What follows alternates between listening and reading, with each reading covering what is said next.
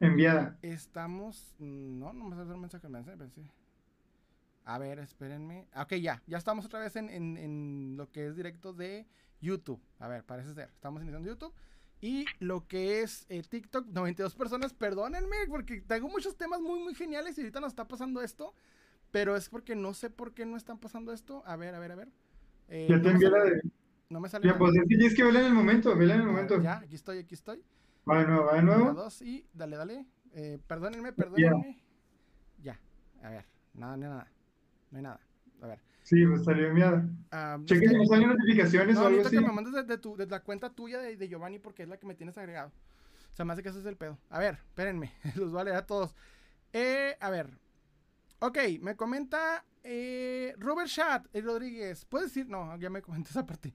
Israel, ¿cómo ves las colecciones de.? No, se me fue otra vez. A ver, espérense. Diego, ¿habías?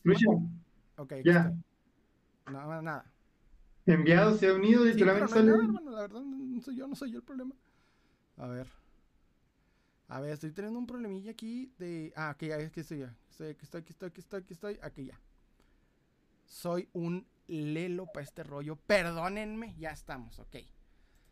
Ya. Ay, difícil. Ya, perdónenme, estamos iniciando así bien. Ignoren los primeros cinco minutos de este live. Este, bueno, las preguntas que hicimos quedan. Una disculpa, una disculpa, una disculpa. Y ahí traigo el. el ¿Cómo los comentarios ahora? A ver, espérame. A ver. Ok. Ya. Okay. Ya quedó, ya estamos, ya estamos. Ya estamos, perdónenos, perdónenos, perdónenos, perdónenos. Es que ahora no me salen los comentarios, me lleva el, Espérenme ahora. No sé qué está pasando con los comentarios que no estoy viéndolos. Espérenme, espérenme. Bueno, a ver. Ya. ¿Estamos todos? ¿Estamos todos? Ok. Déjenme ver qué está pasando ahora porque no me salen los comentarios. No, no, no, no. Ok, ya. Va. Se hizo la luz. Ya, eh, bueno, aquí ven a mi hermano. Ya ven por qué casi no invito a nadie. Soy una papa. Imagínense con un invitado bien, ahí sin, sin, ofender al invitado ahorita, ya, nos perdimos a los... Oye, oye. Una disculpa. Eh, perdónenme, ya llegó el buen Jan Copo, apenas estoy viendo aquí. Llega Sodra a YouTube. ¿Cómo estás, hermano? Charlie, ya se ve, ya, gracias, gracias. ¿Cómo se oye? ¿Cómo se escucha? No estamos batallando ahorita porque ya me estoy batallando ahorita con lo que son los, los comentarios. No sé qué pedo con los comentarios, a ver. Espérense, espérense. Acá están, yo los puedo ver, yo los puedo ver. De, ¿Ah, sí? ¿Tú se puede? verlos yo porque no sé, ok. A ver, ¿qué está pasando? Porque, o sea, parece como que yo estoy en el live de otra persona. O sea, no entiendo. Espérense, espérense. Es que estamos batallando muy feo con esto. Ah, caray. A ver. Bueno, así nos vamos a ir. Salen, ¿ya viste mi video? Me comenta 2D. Hermanos, eh, no, no lo he visto, no me salió etiqueta. A ver, vuélveme a etiquetar si no es mucha molestia para ver qué rollo. Me comenta eh, Sodra, se escucha de 10. Gracias, Sodra, ya estamos iniciando, ya pueden empezar. Perdónenme. Charlie me comenta, se escucha hermoso como la melodía de Duelos del Destino de de SW, se me fue el rollo. Jim Lacey me comenta, hola, hola hermano, ¿cómo estás? Eh, estamos iniciando apenas ya bien, porque ahorita tuvimos un, bueno, tenemos un invitado, como pueden ver, es mi hermano de este Brick, básicamente ya lo conocen, lo han visto, lo vieron este miércoles, tuvo un live muy genial, muy bonito, por ahí lo, lo platicó bastante, mostró su colección, cosa que yo casi no hago, debería hacerlo, pero es más rollo. Este, hasta eso estamos iniciando con todos. Les di cada comentario que hay muy, buenos, muy buenos temas. Pueden iniciar con preguntas de lo que gusten. Eh, si me están saliendo los comentarios, no sé qué rollo con mis comentarios. Espérenme porque no sé qué está pasando con los comentarios míos. Míos no me salen a mí, no sé qué pedo, no sé qué pedo. Y no sé qué pedo. Espérenme. Pues los ocultaste, ¿no? Ahí en despejado. A ver. Es que es la parte en la que, bueno, no me está haciendo qué rollo. Espérense. Por eso no invito a gente, por eso los batallo mucho. Perdónenme, perdónenme. ¿Qué está pasando? Es que estoy batallando mucho, qué rollo, es que no me salen los comentarios. Se atorado en el de 2D. Si alguien más me comentó una disculpa, no sé qué está pasando. Y aquí es donde los comentarios. te, los leo, te los leo. A ver. Este. Ahí disculpen. Hola, ¿tienes algún Deathstroke? Deathstroke. Ah, me comenta Cristian Martínez. Eh, sí, hermano, de hecho sí tengo uno. Que fíjate que tengo en la mano. Para no batallar. Aquí está la mano, lo puedes ver. Es el Deathstroke de DC eh, Direct. Está muy simple, no me gusta porque le faltan muchas articulaciones, está muy, muy simplón. La verdad me gustaría que tuviese algo este, más articulaciones. Hay varios muy buenos que no me he encontrado porque siempre se cotizan. Me gustarían los de Arkham, cualquiera, son muy buenos, pero pues siempre está batallando con este rollo. Eh, me comenta, eh, es que no me están los comentarios. Si me están comentando una disculpa, estoy batallando ahorita con, con TikTok, no sé qué, qué está pasando y por qué. Creo que no hay comentarios porque ah, no, está bien, entonces soy yo el rollo. Más bien no hay, sí, sí, sí, no Este, Una hay. disculpa, estamos en- Es que te traía varios, perdí varios que me, que me hicieron. Una disculpa, más de hecho acá están los que me acaban de hacer. Ok, me comenta Carlos Suárez. ¿Quién murió más veces? Eh, ¿Krillin o Peter Parker? Krillin, tengo entendido. Creo que Peter Parker murió en, el- en lo que es el Ultimate. Eh, ¿Qué está pasando, Charlie? Aquí les da una disculpa, hermano. Estoy leyendo los que perdí, que ya los encontré. Nomás que no los puedo ver en grande, así que van a ser en chiquito, Unipex. Eh, me comenta. Espérense. Ok, me comentó el buen eh, Nelson Rivera. Buenas noches, hermano, con lo que estás por acá. Me comenta eh, lo que es Alberto Wayne. Saludos, saludos, hermano. Un saludo. Me comenta eh, este colección de Spider-Man. Algo en cuanto se me fue el rollo. Share, ¿qué les da? ¿Qué está pasando? Pues estoy metiendo mi hermano, estoy batallando con todo este rollo. Me comenta eso. 2D, se nos, enseñas, eh, nos enseñas tu figura de la semana. Eh, qué buena idea, hermano. 2D, eh, la figura de esta semana, para mí, esta no sé si Brick acá la quiera mostrar. Para mí, la figura de esta semana es esta. Es lo que vendría siendo el. eh, ¿Cómo se llama? El, esta me la vendió un buen, buen amigo, un buen conocido, eh, que viene aquí al canal, este Germán Mujer Herrera, nomás que no está ahorita. Y esta, por ejemplo, es lo que es el Redeemer, Dark Redeemer. Me gusta mucho al- alas de ángel. Es que a mí las figuras con alas, no sé ustedes, pero a mí me encantan las figuras con alas. Se me hacen muy geniales. Y esta en particular lo que tiene es que está en gris con oscuro, está en gris con, con detalles en plateado y, demás. Se me hace muy, muy padre esta colección, esta figura en particular. Y este, la había buscado hace tiempo, la dejé ir porque se me hacía muy costosa, como que no valía tanto la pena, pero pues ya, ya se, ya se cotizó. Ya, ya valió la pena ahorita. Eh, Sodra, Yo hola, no fui mi figura de ¿cómo semana esta vez, pero te compré pues VHS este, semana. Lo puedo enseñar en la cámara de TikTok, en la YouTube, pues la tinta está muy fija. Eh, pero aquí tenemos una gran variedad de VHS de películas ochenteras y noventeras. Entonces sí, les falló que la figura de semana no compré esta semana figuras tal cual. Acabo de comprar una que es un White Rabbit, pero ya la desarmé toda porque voy a hacer la custom eh, de Marvel Legends. Pero sí, eh, eso es lo que podría decir que es la compra de la semana, los VHS. Bueno, es que mi hermano, como ya les había platicado, más que nada como tipo cineasta, más del tipo cine, que yo, o friki loco. Me comenta eh, lo que es Charlie, aquí les va, aquí les va Mora. ¿Has comprado bootleg mexicano de los sentinelas de X-Men Toy Biz? Fíjate que estoy, estoy muy decidioso en comprarlos. Se me hace muy bueno el precio. Todavía 3.50 no está tan mal, pero es que no tengo la paciencia, me gustarían tres en particular. Y no tengo la paciencia de esperar. Lo malo es que ya vi que llegaron a, Chihuahua, por donde me ubico, y llegaron en 500 pesos. Entonces no estoy, no, no es el momento para mejor mandarlos a pedir directo de Centro de la República porque 500 pesos está bastante pesado. Y la verdad no creo como tal un bootleg valga tanto. Y de hecho aquí la gente les gustó el precio y lo están pagando, cosa que yo no estoy de acuerdo. Entonces sí debería de estarme moviendo para, para ver qué rollo. Porque pues mínimo armar un ejército, pero no, no, me, no me gana mucho. Tengo un custom de, de Sentinela y tengo uno en proyecto, pues, ya que compré lo que fue la base de Zorg para hacer un Zorg. Recuerden que fue muy famoso hace tiempo hacer a Zorg a Sentinela. Entonces es lo que más o menos me, me, me, me dio ahí la onda de, de hacer un Sentinela. Pero como tal comprar el bootleg, no sé. Estoy decidioso. Aún no decido bien si sí o si no. Me comenta, espérense. Me comenta Nelson, es la primera vez que veo que traes un invitado. Pues como tal invitado, invitado, sí eh, y no, entre paréntesis, es también colaborador del canal, aquí se la mantiene, aquí ha hecho lives y hace videos de. Entonces ya es como tal cual estamos viendo como todos los del canal, por así decirlo. Me comenta 2D, entonces te etiqueto en mi video, por favor hermano, si quiero verlo. De hecho les había comentado que si me quieren etiquetar, ver algo, con gusto lo vemos, no hay ningún problema. Lo que pasa es que, este, no sé por qué no, no- me salió el video de- del buen 2D. Si me habías dicho la semana pasada que me vas etiquetar, hermano, no sé qué por ahí pasó. Me comenta eh, Charlie, aquí les va Mora. Yo digo que los compres por la anécdota. Sale 500, pues están locos. De hecho, me comenta buen Charlie. Charlie me comenta, ¿es el becario el invitado? Haz de cuenta, no te creas. No, de hecho, es eh, aquí. Ay, ay. eh, mi hermano, acá, el hermano menor. Este, también coleccionista, todo el rollo. Ya, de hecho, estoy live y todo aquí, nomás que como que con menos frecuencia porque pues estamos ocupados con el trabajo y todo este tipo de cosas. Güey, es lo que él dice, va, es lo que él nos comenta. Pues sí. Me comenta LOL. ¿Qué onda, bro? ¿Tendrás algún Massinger Z en tu colección? Fíjate que no. He visto uno que me llama mucho la atención. Es bootleg, pero me gusta el tamaño. Se me hace muy genial. Sé que es bootleg, pero me gusta cómo se ve en tamaño. Eh, pero no sé, no, no me decido comprarlo. Y hay uno que vi hace tiempo, no sé si es Figuarts o Figma exper- expertos de, de- de lo que es Massinger, me podrán decir.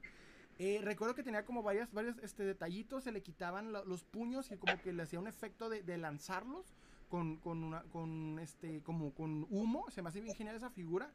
Y hace tiempo me la mostró un conocido que se la encontró en, en un tianguis o en un bazar en como 50 pesos. Desde entonces le tengo ganas de esa figura, nomás porque él se la encontró barata, la quiero. Aunque yo sé que ya no, me, no me va a tocar esa suerte, ¿va? Es como, no me acuerdo si era Figuarts o qué onda. Pero sí le traigo ganas a, esas dos. A la Butre porque está grande, se me hace genial. Y la chiquita, la que es ya más pro, la que sí es nivel coleccionista. Me comenta eh, Pensalem, otra vez etiqueté. Ah, qué bueno, terminando el live me, me aviento los, lo que las etiquetas bien para ver, porque con el celular estoy viendo, haciendo el live del, TikTok y con el, la computadora estoy en el, en, en, ¿cómo se llama? En YouTube.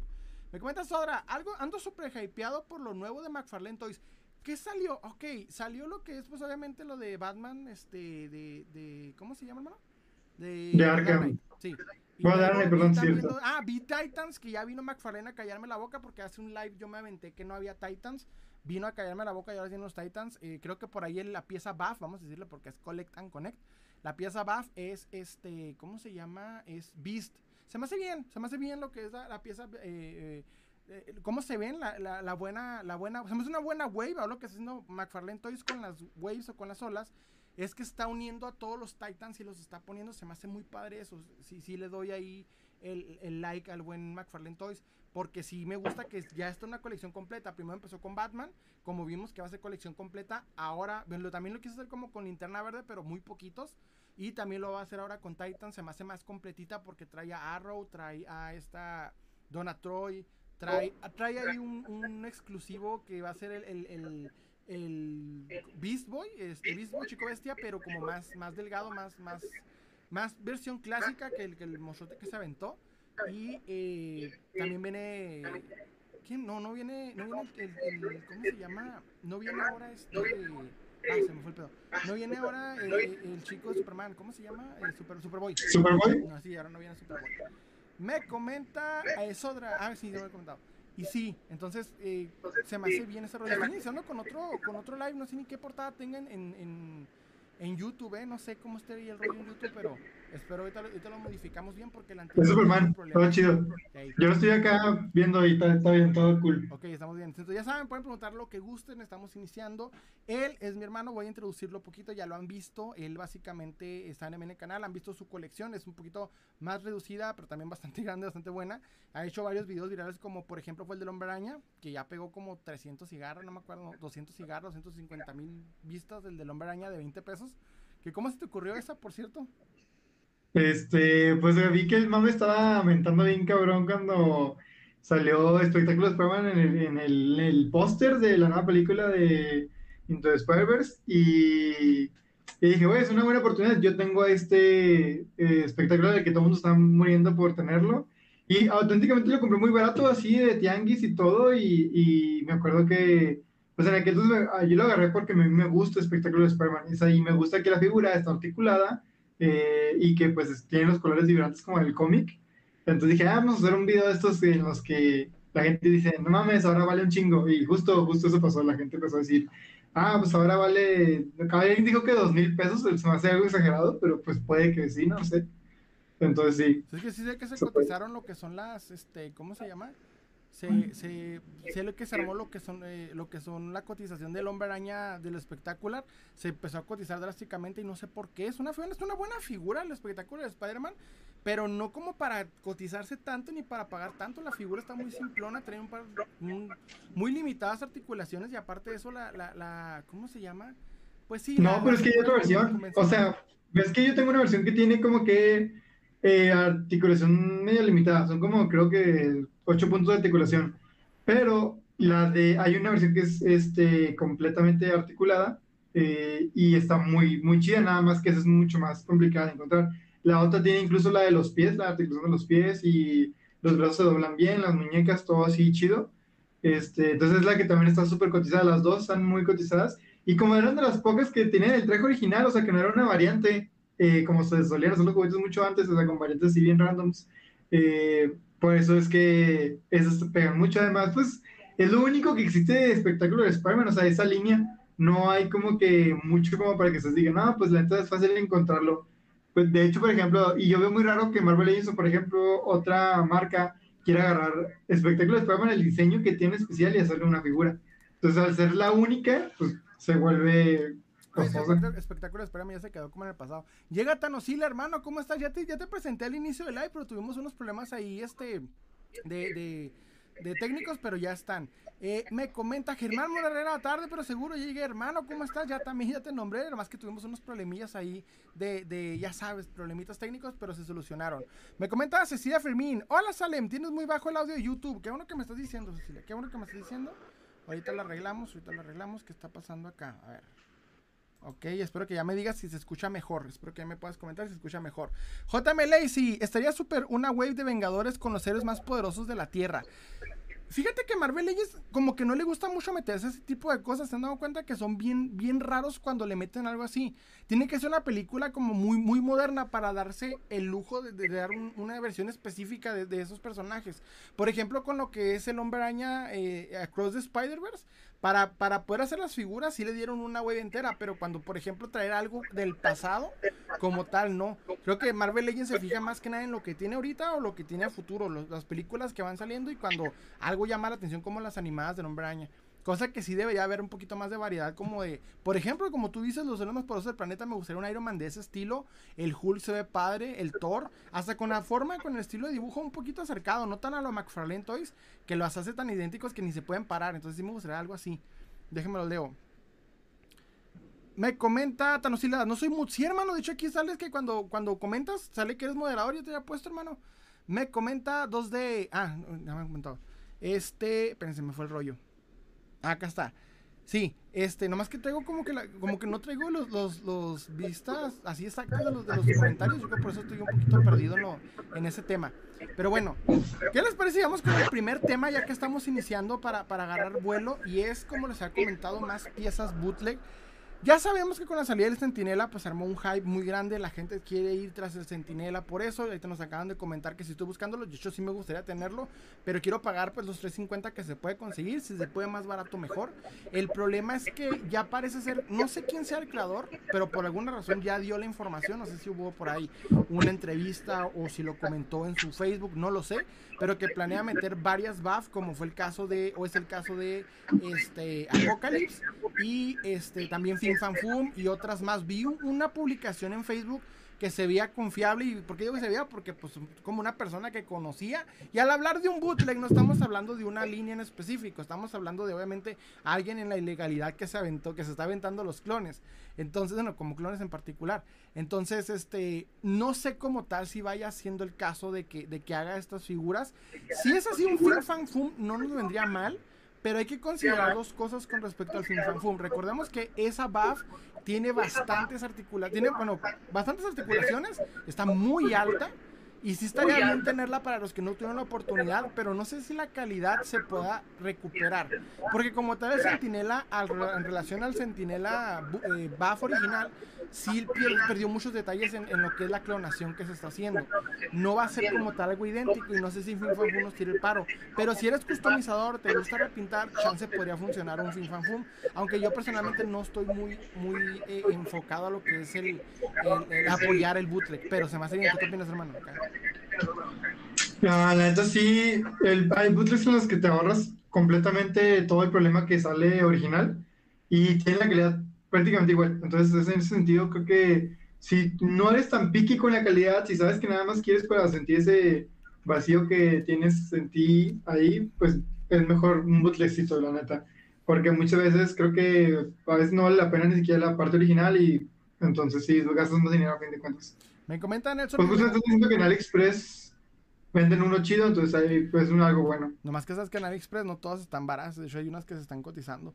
Me comenta Nelson Rivera, es cierto, lo hicieron las de lo hicieron las de Into the Spider-Verse y Spidey y sus amigos de los ochentas. De hecho sí es cierto, pero más con Spider-Man, o sea, qué rollo, nos deberían de dar más opciones de, variedad de los Marvel Legends. Me comenta coleccionista de Tianguis, sí, por fin tu hermano apenas llegué y lo noté. Eh, soy atentamente Noche de Espera. Ah, sí, hermano. es que ya está haciendo ahora contenido el buen Noche de Espera. Ahora ya tienes el coleccionista de tanques que está viendo un par de videos. Ahorita me la aventé. O no me acuerdo si era uno o varios en el momento que me la aventé. Me comenta 2D. Salem, ¿cuál es tu figura que te arrepientes de no comprarla? Híjole, varias, pero eh, últimamente no, últimamente sí, este, hasta me he vuelto más, más difícil para poder comprar figuras porque al volverse más difícil, al volverse más grande la colección y los precios más grandes, como que ya soy más específico a la hora de comprar. Y ahorita como tal no me he encontrado una oportunidad que haya, que haya rechazado y que haya perdido, porque últimamente las cosas, si las rechazo es porque están muy, muy cotizadas. Hay una que me tuvo pensando, no me arrepiento como tal. Yo quería al Alf de NECA. Salió Alf de la marca NECA. Se me hace muy genial eh, Alf de lo que es de los 80s, la serie de los 80s. Y recuerdo que, tuve hace poquito la oportunidad de comprarla. Pero era una tienda en Estados Unidos que se llama FI, FIE, FYE. Y en esa tienda compran las cosas de, remate o, o, por ligeros daños a lo tipo Ross. Y lo que hacen es subirle el precio. A veces hay cosas buenas. Ahí me encontré a lo que fue el Homelander y pagué a lo mucho 35, 40 dólares. Llegué ahora para pagar el, ALF y el ALF salió en 50 dólares, que es mil pesos. Se me hizo un poquito elevado, siendo que el ALF salió en 32 dólares. Entonces yo dije, no sé, como que no me convenció. Por ahí un buen vendedor aquí en Juárez lo trajo en 800 pesos, que básicamente le está subiendo 150, 200 eh, pesos a lo mucho. No se me hizo mal, pero perdí la oportunidad de comprarlo por andar esperando encontrarlo en Estados Unidos a los 32 dólares. Entonces, como que se haría ahí, pero eso fue así ya hace tiempo, entonces no fue, no fue recientemente. Me comenta Germán Mora Herrera. Me ofrecieron en 3800 el Centinela Universe. ¿Valdrá la pena, amigo? ¿O, no es nuevo? Fíjate que no. Yo te recomiendo 3800 pesos, mejor no. Eh, muchos me van, a, van a querer ahorcar por lo que voy a decir. Pero te recomendaría mejor comprar los bootleg para poder armar tu propio ejército. Porque como tal pagar eso no sé, no sé, o sea, 3.800 pesos es mucha lana y el, el, boot, el Centinela de Universe no está tan padre. Fuera el buff, te diría sí. Si fuera el buff de, de Toy Biz, te diría sí, dale, porque está como en 5.000, 6.000. Pero sí, el, el, Universe no me convence, no, te diría como tal eso. O sea, si te gusta la figura y dices, está chida, sí. Pero si nomás quieres como para completar tu cole y para que se vea bien con tus X-Men, pégale mejor al bootleg para después comprar el, el buff original. Eso es lo que yo te diría. O, ¿por qué no? Este, esperar a, que salga. Al rato Marvel Legends una opción nueva, una opción mejor. Que Marvel Legends va a seguir sacando otra vez y otra vez cuantas veces pueda el Sentinela. Es algo que no le quiere, no le quiere perder. Coleccionista de Tanguis me comenta: En AliExpress sale una bootleg de Fin Fan Fun y está demasiado caro a 3000. Y luego para acabarles bootleg. Pero lo que tiene esas bootleg, o básicamente esas, ya, yo les llamaría clones, que están idénticas, pero 3 mil pesos se me hace bastante, de hecho me, me, me comenta. Eh, me comenta. Espérense. ¿Qué está pasando? Ok. Eh, Charlie Mora. Ah, espérense. Se me fue. Eh, el directo de YouTube se escucha doble, como si alguien estuviera ahí en todo el directo. Sí, es que mi hermano me tiene, me tiene doble duplicado en, el audio. Me comenta Copy Torres. Presente, saludos, Alem. ¿Cómo estás? ¿Cómo estás, buen, buen, buen Pérez? Me comenta, el alce está chingón NECA. Vengo de llegar a buscarlo en Target y no lo encontré. Sí, ya se empezó a cotizar. Ya se empezó a, buscar la gente. Ya van tres NECA que pierdo. No, no sé si les ha pasado tres NECA que pierdo. El primero es el de eh, Robocop. El segundo, el Alf. Y el tercero es el de este el Running, pero la versión con capucha. ¿Tú qué opinas, hermano? ¿Cuál, cuál andas buscando? El Alf. Mm, ¿De Alf? Sí, no, Alf. De NECA, perdón. Veneca, ah, pues Haití, es el único que sí he visto que dije, ah, ya Haití estaría en chido NECA. Eh, en los de Futuro, eh, la variante Marty McFly sin, sin chaleco, esa me interesa porque tiene muy buenos accesorios. Y pues obviamente Marty McFly vestido de Darth Vader este, del planeta Vulcano. También es uno que se me, ha, se me ha ido de las manos cada vez que lo, que lo quiero trampar, no, no lo encuentro. Pero en general toda la línea de Volver Futuro está muy, muy escasa. O sea, te encuentras una que otra figura de, de Volver Futuro en Walmart o así, pero son ya de que el Dog Brown o el Beef, pero casi no encuentras a los Martys ni, ni lo chido. Me comenta Luis Flores, hola hermano, qué bueno que estás por acá, un saludo. Me comenta coleccionista, buenas noches, buenas noches hermano. 2D, me explican el Sentinela Bootleg. Hubo una, una figura de acción que se hizo famosa aquí en México que es el Sentinela de X-Men el Centinela, que es el típico, vamos a decir, un villano muy famoso de también de las, caricaturas y de las películas de lo que es Days of Future Past.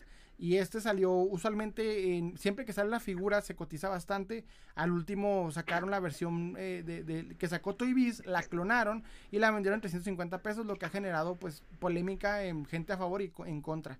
Me comenta coleccionista de Tianguis, llama Herrera. Ah, normalmente, espérense, me fue. Pues normalmente los universos son como de eh, 4 mil a 5 mil. Sí, yo lo he visto más o menos como hasta en 2 mil pesos, pero dependiendo obviamente el lugar y, la oportunidad. Pero no se me hace tan genial el, lo que es el, el universe de, de, del, de este, ¿cómo se llama? Del Centinela. Me comenta Nelson Rivera. Tengo un amigo que le interesa eso, eh, eso del Fin Fan eh, bootleg. Sí estaría bueno, o sea, si lo agarras y lo repintas, sí, no sé con qué calidad salga, porque sé que Sentinela se ve bien, pero recordemos que Sentinela es un robot de pocos, pocos detalles en cuanto a colores se refiere. Clonarlo no fue relativamente difícil. Fin Fan Fum es un dragón verde, entonces esa es la parte como que algo como que clonar algo metálico es más sencillo que clonar algo orgánico, porque van a agarrar las escamas, eh, obviamente el diseño del personaje y tiene que parecerse, entonces no sé cómo nos vaya ahí, además de que está mucho más alta la pieza de, del, del Fin Fan Fum. Germán Morrera me comenta, gracias amigo, aquí, eh, me comenta, gracias por el dato, Salen, sí, es lo que estamos aquí empezando. Me comenta este eh, Copy Toys, espérense, no, me fue. Ah, sí. Charlie aquí, les va Mora. De las figuras de Marvel Legends que vienen este año, ¿como cuáles se te antoja conseguir? Ese, eh, a mí ese Iron Man Extremis me hace ojitos. Se me hizo muy bien el, el, Iron Man Extremis. ¿Qué he visto bien de Marvel Legends? Pues está la web de Guardianes de la Galaxia, traje azul. Ah, pues, sí, bueno, a mí me gustó el, el, el, de Guardianes de la Galaxia porque los trajes originales muy parecidos a los de cómic. Eh, y aunque algunos tienen detallitos, por ejemplo, el de que el Star-Lord no trae este, la máscara, sino trae nada más la pura cara de, de Peter Quill, eh, pues yo digo, es que si ya todos tenemos ahí, por ahí un Star-Lord, pues nada más hacer heads up, ¿sabes? Y ya lo tienes chido.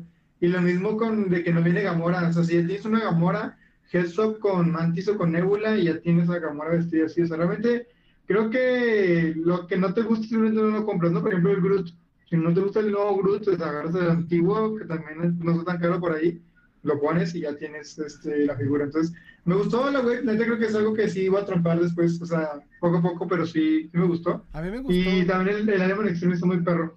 A mí me gustó, ¿sabes cuál? Eh, ahora que estoy viendo, no sale lo que es Valeria Richards y este Franklin Richards. No me gusta esa versión de Franklin Richards, me gustaría el, el, típico, pues... El niño, ¿no? El niño, el niño o el niño o el güerito, o así como ya como sale con Galactus. Este, pero sí estaría bueno agarrar nomás el puro cuerpo y ponerle una cabeza un poquito ya más parecida a lo que busco, pero eso es lo que más se me hace genial. ¿Sabes qué me impresionó mucho? La de Ant-Man, o sea, toda la línea nueva de Ant-Man de Quantumania, eh, sobre todo por, la, por el personaje nuevo esta mora, la, la Casey Lang, que yo pues me gusta el traje morado y pues es una versión como de Wasp, pero de, pues, de más juvenil, ¿no? Que le hicieron grandes, o sea, y eso yo sé que es por el poder de Stature tal cual, pero es como de que, bro, o sea, hacer la papa y luego hacer la gigante, o sea, o sea, podríamos tener una segunda versión en español normal. Y eso ha sido muy cool porque pues, el personaje está chida, o sea, está cool, está bonito, está estético y creo que le cagaron en nada más entregarlo en ese tamaño. Me comenta 2D, nos cuenta una anécdota, ¿cuál se te ocurre? ¿Cuál se te ocurre anécdota? Me, eh, hermano. Rulo me comenta, ¿qué onda? Saludos, saludos hermano, ¿qué onda? Me comenta Nelson Rivera, de la Wave de la Wii de los Guardianes, yo solo compraría al, Crank. Estos días me llega el equipo contra, eh, completo. ¿Cuál? El, el Crank Hill. Ay, no sé cuál es ese hermano. Germán Morarera, Salem, se oye como un eco muy feo de tu hermano. Ah, caray. Se te oye por ahí un eco en lo que es en TikTok. Ahí ando, ahí ando. Spectra Collector, buenas noches. Buenas noches, hermanos. Un saludo. Me comenta eh, Copy Toys. El Robocop sí lo encontré hace tiempo en Walmart. Yo no, perdí la oportunidad. Perdí la oportunidad. Me comenta Copy Toys. Ya estoy esperando los taxis para irme a surtir unas buenas figuras. Envidia, eh, envidia de la buena. Sí sería padre ahí aventarse algo, algo chido. Johnny Cage, saludos desde Guayaquil. Saludos, hermano, desde acá de Ciudad Juárez. También me gusta mucho que me comenten cuando salen de otros lugares. Se me hace muy, muy padre. O sea, me da como, como, como, como eh, emoción. Todavía tengo esa emoción de, de Millennial. Que sí, pues me gusta. Este, me comenta, espérense, 2D, sale, me dices una figura me dices una figura para comprar en estos momentos. Ah, caray. Eh, no sé qué te puedes comprar, hermano. ¿Qué opciones tienes ahí a la mano? Me comenta. ah, caray, se me fue. Fíjense. Alguien me envió una rosa, creo que es. Mike González, muchas gracias. Un, saludo, la verdad. No es muy necesario, pues aquí se, respeta ese rollo. Fíjense que, bueno, hay otro tema ahorita que, estamos un poquito más, este, pueden recortados.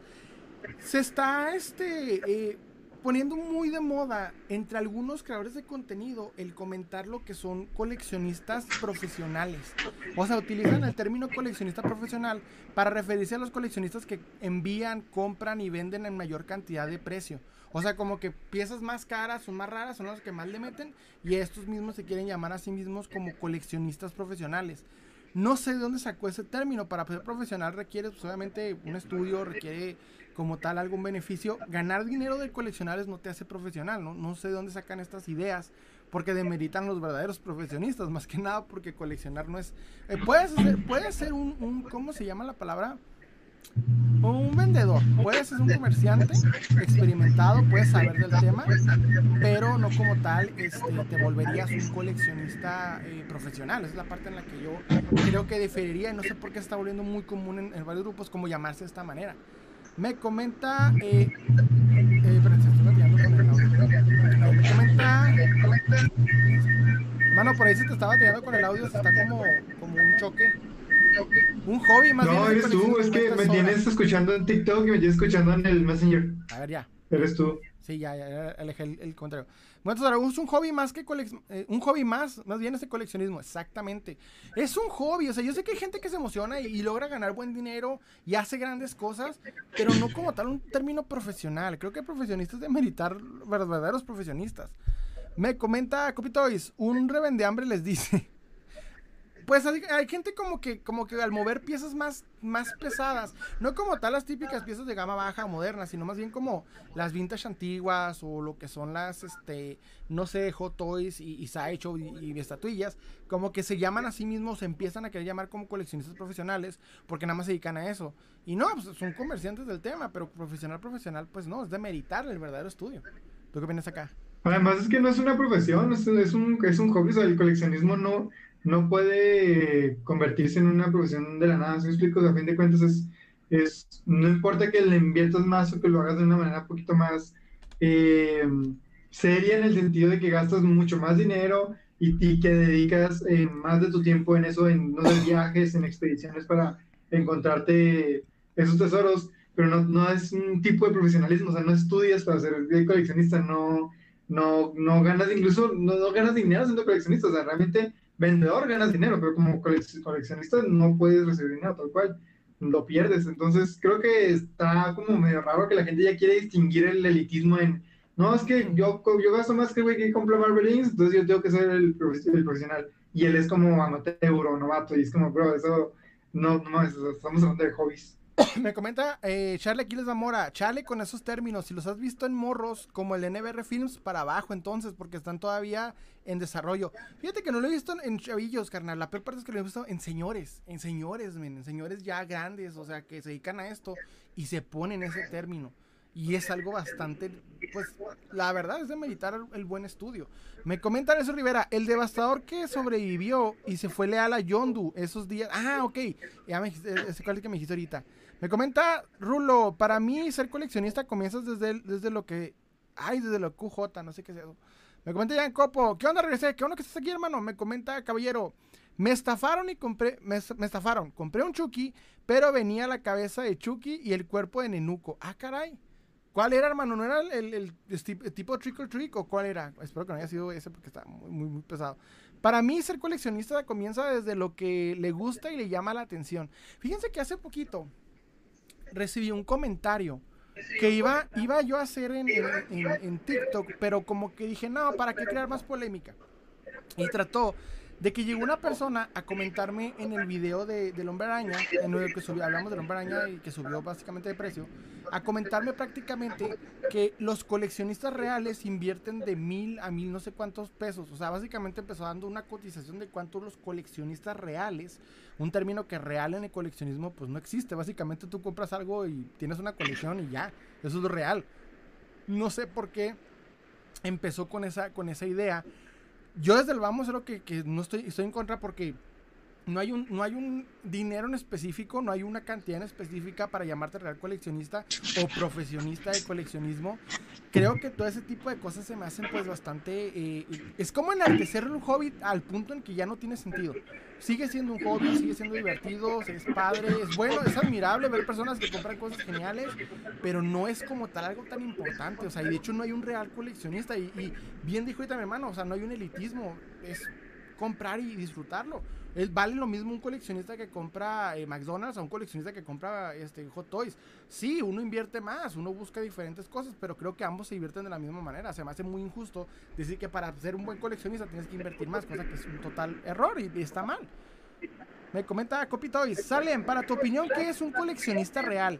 Es que como tal no es... En cuanto tú agarras dos artículos de mismas características y las, las juntas con la intención de apreciar esas mismas características, eres un coleccionista. Y no importa específicamente que si sean piedras, sean figuras, sea lo que sea. no, hay un, no hay algo específicamente que lo defina como, como algo real.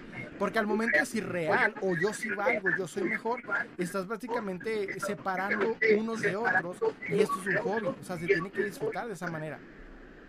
Déjame le bajo acá. Oye, yo eh, estoy viendo mucho humor aquí en los comentarios, ¿eh?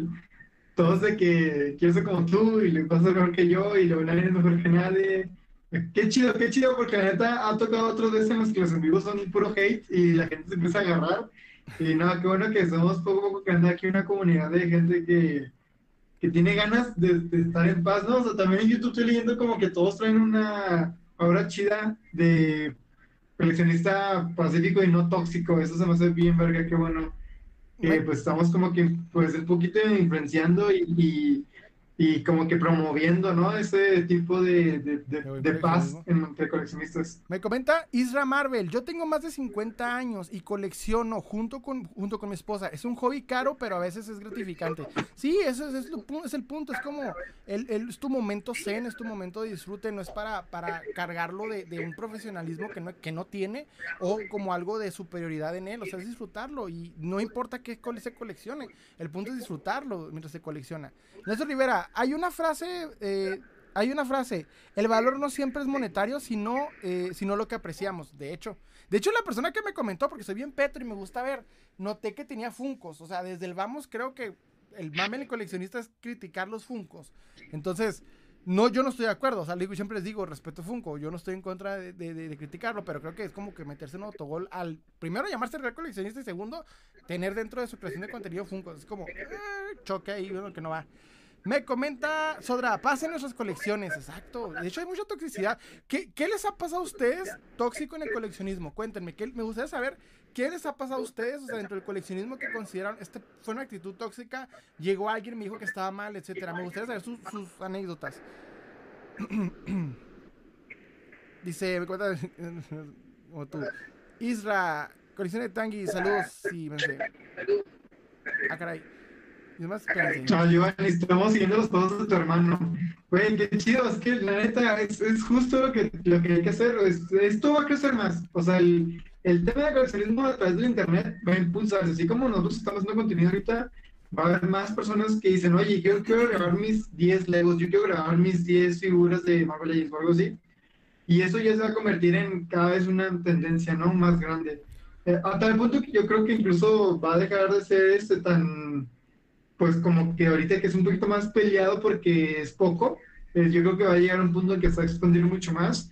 Y qué cool que empecemos con las, las ideas no tóxicas de, güey, disfrútalo, comparte, es un, es un hobby y no lo lleves a, a, la parte elitista, a la parte fea, a la parte grosera, porque sí hay gente que nomás como que quiere ver el mundo arder. De hecho, me comenta Daniel Castillo, yo sí tengo Funcos, figuritas de Imaginex, peluches, de todo. Es lo que a ustedes les guste coleccionar, o sea, eso está bien y aprenderle a lo que, a lo que sea que coleccionen, si quieres coleccionar peluches, funcos, aprenderle, eh, entre más sepa, el que más sabe su colección, en mi opinión, le entiende, aprende y gana mejor de su colección de que el que nada más compra porque hay una moda o hay una emoción que no es menos coleccionista que el otro, pero creo que aprenderle más, o sea, recuerden una frase que siempre digo en los podcasts y así, este, el que no sabe de dónde viene la vaina no sabe para dónde va. O sea, si no sabes el origen de lo que estás coleccionando, no sabes de dónde vienen los datos, etcétera, no sabes para dónde se dirige ese coleccionismo. Entonces, aprenderle es, el arte en todo esto. Me comenta Copy Torres 2020. Aquí con Salem se viene a disfrutar una buena plática. Es bien real y honesto en sus comentarios. Muchas gracias, hermano, de veras, de corazón, Wens. Me comenta Charlie eh, es que los señores sí se pasan de lanza. Algunos, de hecho, hay, gente con la que aprendes muy genial. Y hay, hay coleccionistas como que todavía la vida los, hace, los hecho sentirse intimidados. Y traen un coleccionismo un tóxico para, para la gente. No debería de. Me comenta, eh, yo tengo un, un Funko de Chapulín, me comenta 2D, de hecho, me, estaría bueno verlo. Me comenta Germán Morera y le entró a Black le entré a Black Series y me pidió ayuda. Le entró a Black Series y me pidió ayuda. Hermano, Germán, se te cortó el comentario. Espero me vas a comentar así largo en, en, en, YouTube porque se te cortó. Sora, lo más tóxico. Oye, que... tu, tu compu porque me oigo doble. A ver. O nada más, no a mí, sino tu compu el sonido. Ah, la, Y nos dieron una anécdota, pero no me acuerdo qué anécdota así como de coleccionista hemos tenido así juntos. Probablemente algo de tianguis de... Cuando me sacaron del, grupo, cuando me sacaron del grupo. Ah, contenta eso, hay que empezar con tema, con tema de conversación. Miren, vamos a contar una anécdota. Déjenme decirle abajo. A ver, ¿me oyes? ¿Se oye? ¿Se oye bien? ¿Se oye, mi hermano? Eh, pregunta, pregunta. Para pues, empezar. bien? ¿Ya está un poquito más regulado? ¿Sí se oye? ¿Se oye? Espérense, a ver. Coméntanos de YouTube, que son los que también tienen problema. Sí, si me oye en YouTube, si me oye bien, si se oye bien, espero me puedan comentar en YouTube. Me comenta Sora, lo más tóxico que me ha pasado fue un tipo que era un revendedor que se pasaba con los precios. Ejemplo, Marvel Legends, un regular con una buff o una buff, eh, con una buff y nueva eh, de 500 a 600 pesos y él la daba en 700 sin caja y sin buff. O sea, viste un revendedor bastante exagerado. es que es muy común hallarse revendedores exagerados en cuanto al precio se refiere. Me comenta, espérense. Yo empecé, espérense. Banda, salud, salud hermano, me comenta, espérense. Mira mi colección, una mezcla de todo y no me importa, soy feliz. Sí, no se preocupen si no son, si no son eh, figuas, si no son... Hay coleccionistas que quieren como demeritar eso, no sé por qué. Coleccionista del tianguis, yo empecé a comprar juguetes de 10 y 50 pesos, pues en las segundas, y después ya me metí a figuras de 500. Carnal, ayúdame a leer porque se me están yendo el pedo. Ok, este... Creo que el origen de coleccionismo tóxico es un poco resentimiento, dice Daniel Castillo. Sí, la neta es la gente que a veces tiene coraje con otras personas. Muchas veces envidia y a veces simplemente quieren quitar su enojo. Figuras de segunda mano. Y por cierto, ¿te acuerdas que te pregunté sobre el Apocalipsis? Pues lo compré, ya lo tengo. Ah, qué bueno que, ¿Y cuánto te costó? que influiste ahí en una compra. Pregunte, ¿cuánto costó, mi hermano? Me comenta Daniel Castillo, por las generaciones. Daniel Castillo, por las generaciones que lo hacían escondidas. Y te echaban de raros. Porque los echaban de raros. Ándale, justo. Lo, Hay mucha gente que trae ese de que. Sí, sí. Ah, se Sí, sí, pues la gente que a fin de cuentas le hacían bullying y, y ahora que están este como que coleccionando y haciendo esto, dicen de que ah, ya no quiero que lo hagan todos porque yo sufrí cuando, cuando lo hacía solo. Me comenta Germán, llegué a YouTube, qué bueno hermano, se oye bien, me comenta Copy, ah bueno, es lo bueno, que se oye bien. Este, sí, hace tiempo, les voy a contar la anécdota que, que, que nos estaban preguntando ahorita. Yo estaba administrando un grupo, el primer grupo que me tocó administrar. Este, se llamaba Comics y Figuras, ya lo he comentado en varias ocasiones en varios lives. El caso es de que cuando, cuando me sacan, se, se arma una, una... Ah, caray. Espérense, ¿una videollamada? Por alguna razón me estás mandando una videollamada, hermano. Ah, caray. Espérense. Se cortó. ¿No soy yo, eh? ¿Eh? Me estabas mandando una, una videollamada. Este, estaba... ¿No yo, yo? ¿Eh? Sí, decía... Bueno, no era yo. Este, estaba... ¿Cómo se dice? Estaba yo administrando un grupo y cuando salgo se genera una polémica porque había mucha gente que le gustaba las dinámicas que hacía, etcétera. Y mi hermano se quedó, pero no sabían que era mi hermano y entonces empezó a aventarse a, calentar las cosas, ¿te acuerdas? Sí, es que se cuenta que se a mi carnal porque, pues les digo, todos se ponen bien tóxicos y de repente este güey es como, güey, pura paz, no sean así. Entonces es como que, ah, saquemos al único güey que no es como nosotros. Se lo llevan. Y yo estaba ahí, pero como que nadie nos topaba que, que, éramos carnales, porque tal cual nunca íbamos juntos a los eventos, siempre estaba él por su lado y yo por el mío. Entonces yo me quedé como a chismosear y acá la gente de que un chingo de publicaciones hablando mal de este güey o, así como que no, ahora que ya se fue, que no sé qué. Y ya, pues yo le pasaba todo el dato a mi carnal. La verdad, ese, muro, ese grupo terminó muriendo. No, no llegó mucho porque, pues, a fin de cuentas, en como que todos eran iguales, entre ellos empezaban a destruir como los Sith. Haz de cuenta la regla de, dos en los Sith. Pues de tanto tóxico, comienzan a destruirse entre ellos mismos y el grupo ya murió, pero a fin de cuentas es como la anécdota de que de cómo, pues acabaron mi canal y yo les seguí diciendo cómo estaba todo el pedo por dentro del, grupo. Yo, yo, era un infiltrado, era el, básicamente el espía. El espía. Me Dicen, yo Gutiérrez, somos pacíficos gracias a tu hermano. Bro, no sé qué les dices, pero haces bien. Estás generando aquí una oleada de personas que quieren paz. Me comenta Sodra, él me vendió una figura de Spider-Man Poison con esas mismas características. Cuando traté de negociar el precio por lo anterior dicho, el tipo me tachó de ignorante y que no sabía eh, del, auténtico, del auténtico coleccionismo. Fíjense que cuando un vendedor les quiera decir que ustedes o no saben o los quiera no sé cómo decir la palabra mansplainear, pero que les quiera, o sea, así como decir, tú no sabes hacerte como menos. Les voy a decir una cosa, no hay peor eh, eh, forma de venta que humillar al cliente. En cuanto tú veas que un vendedor toma una actitud mamona, simplemente te vas, güey, porque pierde más él que tú. Porque de eso viven. O sea, pierde más la persona que tenga esa actitud tóxica eh, eh, para vender, porque me ha pasado que me quieren hasta enseñar y es como, carnal, no mames. O sea, me, ha pasado que, me quieren hasta explicar o me quieren así como de que, no, es que tú no quieres pagar. Sí, como que me he hecho explaining, ¿no? No, no sé si el término sea explaining, pero por ejemplo, me ha tocado eh, escuchar a vendedores como quejarse de la gente que no paga y es como, carnal, pues es que si no traen dinero, no, te tienen que pagar. O sea, no hay una obligación de parte del coleccionista de pagarte más. O sea, si hay una mejor opción, si hay una mejor opción. Tú como vendedor tienes que buscar la mejor forma, el mejor precio y que tú no le pierdas. No se trata solamente de que, de que trates mejor al, que más quiera. Me tocó muchas ocasiones. Hay una persona en mi ciudad, no voy a decir el nombre. Hay un coleccionista en mi ciudad que los, los dueños de las tiendas le tienen un amor, pero un amor porque el señor paga un chingo y es porque le gusta mucho el coleccionismo y lo respeto yo mucho, se me hace muy bien, no voy a decir quién es ni nada, no, no es aquí quemar.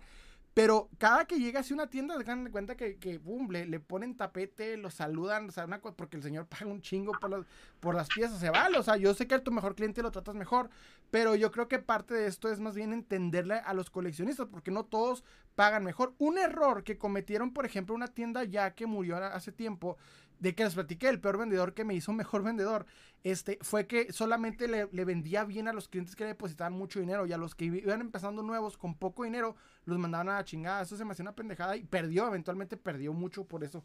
Déjenme lo leo. Germán Barrera, mi comentario era que mi tío coleccionaba, eh, mi, mi, tío era coleccionista tóxico, solo coleccionaba vintage y así, criticaba lo nuevo, pero así le entró a Black Series el año pasado y terminó hasta, perdiendo, hasta pidiéndome ayuda para conseguir las piezas más nuevas, fíjate. Es lo nuevo, o sea, que el coleccionista vintage se, abra, porque si se cierran en el vintage, ahorita ya el vintage coleccionarlo es perder lana a lo, a lo bestia. O sea, ahorita perder lana en el vintage es lo más común. Ya ahorita el vintage es de gastar y gastar. Y les platiqué que hay un aspecto de, de, de, vamos a decir, cotización bastante exagerada dentro del vintage en este momento. Entonces hay que tener cuidado al coleccionar. Ya no es tanto coleccionar completo, sino alcanzar una sola pieza. Ese es el pedo. A ver, hermano, ayúdame, ¿qué, qué más comentan? Pues se me fue el pedo. Porque mira, dice, eh, ¿tienes un consejo para restaurar figuras? ¿Qué tipo de pintura? Ah, acrílica, la pintura acrílica normalmente tiene mucho paro porque si le pones laca encima, eh, no, se, no se tira la pintura, solamente se, se queda, incluso aunque más la articulación. Si lo pones dos capas bien y todo, la neta puede quedar muy bien. Eh, acrílica la ¿Sabes más de un video mis Funcos? Y luego en YouTube dicen que si has visto The Last of Us y que su esposa no conocía el juego, pero estaba muy emocionada por la serie. Fíjate que está buena, ¿eh? Este, estoy viendo Last of Us, sí está muy buena. De hecho, está poniéndose muy, muy genial cada vez. Desde el episodio 3 sabíamos que iba a ser una excelente serie y no, no están decepcionando para nada. Sí me está gustando bastante. Desde el 1 incluso. Sí, desde el 1. Dice luego la gente que tiene poco presupuesto o no quiere pagar precios justos, correctos, los llaman gente no seria. Ajá. Hay un tema ahí que yo quería abrir ahorita que estamos aquí tú y yo. ¿Te acuerdas cuando hace tiempo, cuando empecé en el mundo del Yugi, eh, me preguntabas cómo evaluaban las cartas y por qué no había tanto problema con los sobreprecios como con las figuras? Porque normalmente los revendedores tienen este tema de que no, no ven el precio de competencia. O sea, ellos dicen, ah, ok, yo compro esta figura en 500 pesos y la voy a vender en 700 porque quiero recuperar y sacarle ganancia, ¿no? Por yo haber hecho ese, ese trato. En el Yugi no pasa eso, amigos míos. Este, hay, esto, esto ni siquiera tiene que ver con Konami tal cual, pero tiene que ver con mismamente los coleccionistas de TCG que traían estas tendencias desde Magic y desde Pokémon, que son juegos un poquito más viejos, las traen para Yugi y comienzan a hacer páginas donde lo que hacen es eh, recabar todos los datos de cartas vendidas en internet y ponen una media. Entonces, eh, básicamente viene de que desde el que es lo más alto en lo que se ha vendido algo, que normalmente de coleccionistas sabemos que eso nunca se, paga. Eh, el promedio, que es básicamente lo que decíamos ahí, muchas cartas que se vendieron en 10 pesos, el promedio va a ser 10, o sea, a fin de cuentas, el que más tenga de eso va a ganar. Eh, y luego el, el low es lo que, lo que menos se ha vendido una cosa, y esto muchas veces sirve porque hay gente que dice, yo nada más me quiero deshacer de esto, no le quiero ganancia ni nada, simplemente quiero venderlo al precio de lo que es para no perderle, y lo venden al, al lowest, tal cual, que es el precio más bajo. Entonces, eh, hay un chorro de páginas de eso, está por ejemplo Yu-Gi-Oh! Prices, Roland Top, este, y la neta hay, de todo, pero a fin de cuentas eh, es algo que los, las figuras de, de, colección no tienen, o sea, que Marvel no tiene, que, los no tiene, esa y yo creo que no, es muy difícil organizarlo, tal cual, la neta, lo admito que no es algo sencillo de organizar, pero eh, una idea así no estaría tan mal para los coleccionistas para poder decir, güey, es que esto anda en esto porque puedes revisarlo, puedes checar y saber cómo llegar a esos precios. ¿Sabes? Porque no sé si sea rentable o no, pero a mí me parecería interesante. Fíjate que, eh, bueno, eh, no se podría como tal porque muchos vendedores son los que, por ejemplo, lo que hacen muchos revendedores es generar lo que es un espejismo, que inventan que una figura se va a cotizar y no, y muchos ganan dinero de esto. Básicamente el revendedor es el que no permitiría que exista este tipo de cotizaciones porque serían los primeros en tratar de, eliminarla. Y también otros coleccionistas que también son vendedores. muchos coleccionistas que les conviene vender no lo, no querrían. Entonces, desde el vamos está hasta difícil, es como coleccionistas está difícil poder entender que, que un Marvel Legends no es para niños. Imagínate, no todos están de acuerdo con ese tema. Déjenme lo leo. Me comenta, eh, espérense. Luego la gente que tiene, ah, sí te he comentado, no sé, Sora, luego la gente que tiene poco presupuesto o no quería pagar precios justos, correctos, lo llamaban gente no seria. Lo que te digo. Ricardo José Andrade Hernández me comenta, siento que a veces colecciono cosas que no me gustan, que no me gustan tanto solo por el valor monetario que las piezas y trato de regresar a coleccionar cosas que realmente me gustan.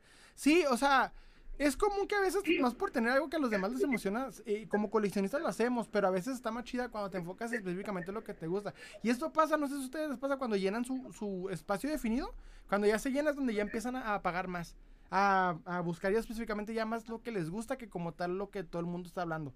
Me comenta eh, Charlie Aquiles Vamora.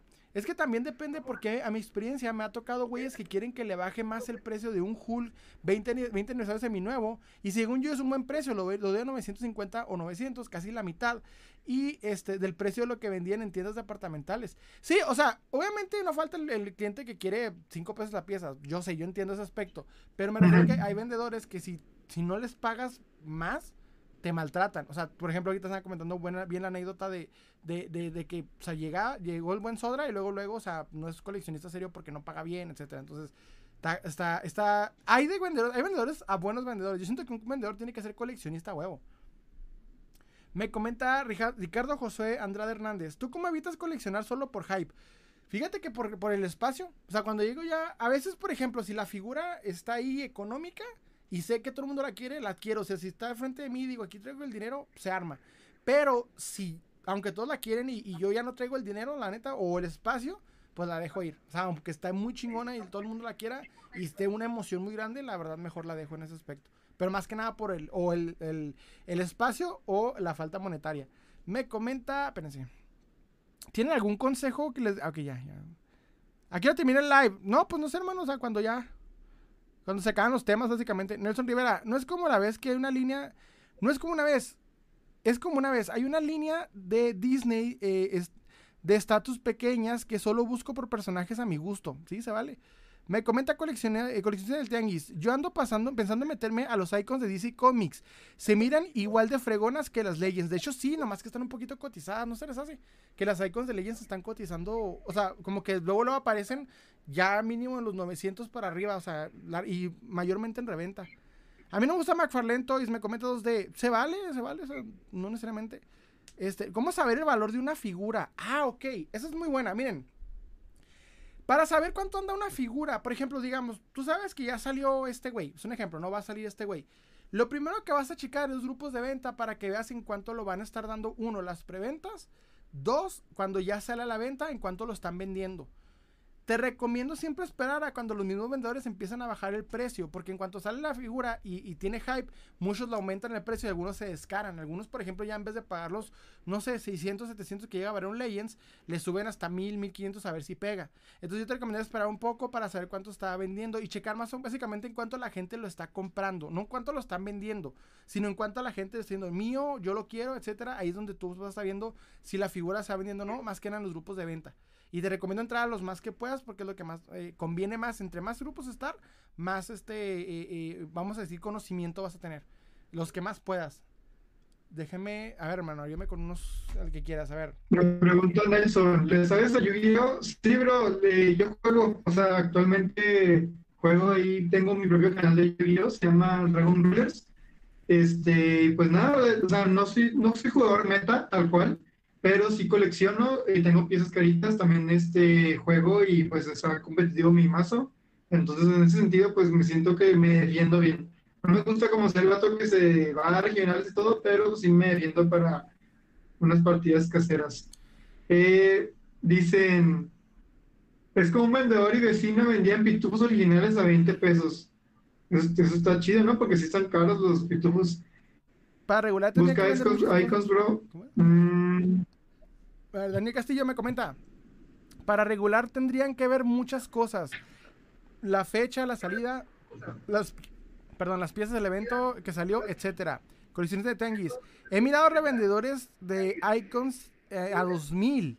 Wow, y solo digo que buena, que mejor, mejor me espero. Sí, o sea, de hecho, en, GameStop en Estados Unidos están relativamente económicas, como en 30, 40 dólares. Pero sé que cuando llega la reventa en México ya piden un chingo. Eh, me comenta dos de coleccionista, es que me gusta, pero se me fue el pedo. Ok, sí, Sí, justo, justo que habían dicho lo de lo de regular, que tenía que haber eh, fecha de salida, eh, las piezas de evento que salió. Esto también pasa en Yugi. Es que en el Yugi, una carta, de hecho aquí tengo una, os voy a enseñar, porque la tengo en la mano justamente. En el Yugi, tanto depende del codiguito que tiene aquí abajo, no se lo ven aquí los de YouTube y los de TikTok, tiene un código y esto es básicamente la expansión de la carta, en, qué caja salió, porque obviamente no es la única eh, copia que existe de cada, de cada, carta. En diferentes cajas o, o webs, serían, por ejemplo, aquí en el caso de, de figuras, eh, viene la misma carta, entonces son como que, por así decirlo, copias. Solamente que la expansión depende de eso. Por ejemplo, es como cuando viene una figura de que exclusiva de Walgreens y solamente sale ahí. Eh, en el caso de Yugi, por ejemplo, no, pues que esta es de tal expansión, entonces por ende es más vieja y por ende vale un poco más. Y luego ya entra lo que es la rareza, que básicamente si brilla o no brilla y, que, cómo es que brilla, porque hay brillos como que mucho más producidos que cuestan más y hay brillos mucho más sencillos que cuestan menos. Entonces, todo eso se podría regular, simplemente que necesita un chingo, un chingo, un chingo de, o sea, de, gente que quiera como que meterse en el, en el ámbito de ayuda de regulación.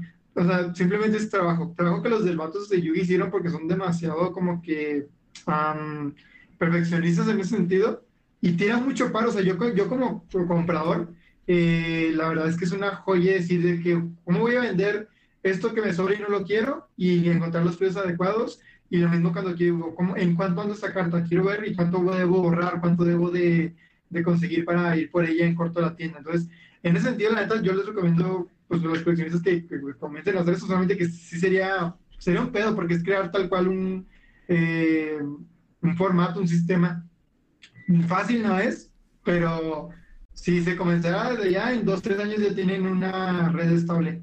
Me comenta eh, creo que eso es acumular, de hecho sí, lo que estamos comentando ahorita. Sodra, tengo un primo que colecciona Hot Wheels y me comenta que los revendedores son su peor enemigo y para cualquier persona que colecciona Hot Wheels. Y la verdad está feo los revendedores. En Hot Wheels, el tema en la reventa es el peor enemigo de todos. En Hot Wheels es una cosa, es una cosa sistemática. Los voy a poner así. Los Hot Wheels cuando llegan a, las tiendas departamentales, en el momento en el que llegan a lo que es la bodega, los abren, los expulgan y les quitan dos, bueno, específicamente los Hot Wheels STH, que son los Hot Wheels edición especial que tienen llantitas de goma, etcétera. Desde llegada a la bodega, los mismos promotores, parte de Mattel, le quitan esos. O sea, se supone que Hot Wheels tiene como una especie de promoción que se llama Super eh, eh, Treasure Hunt y Super Treasure Hunt.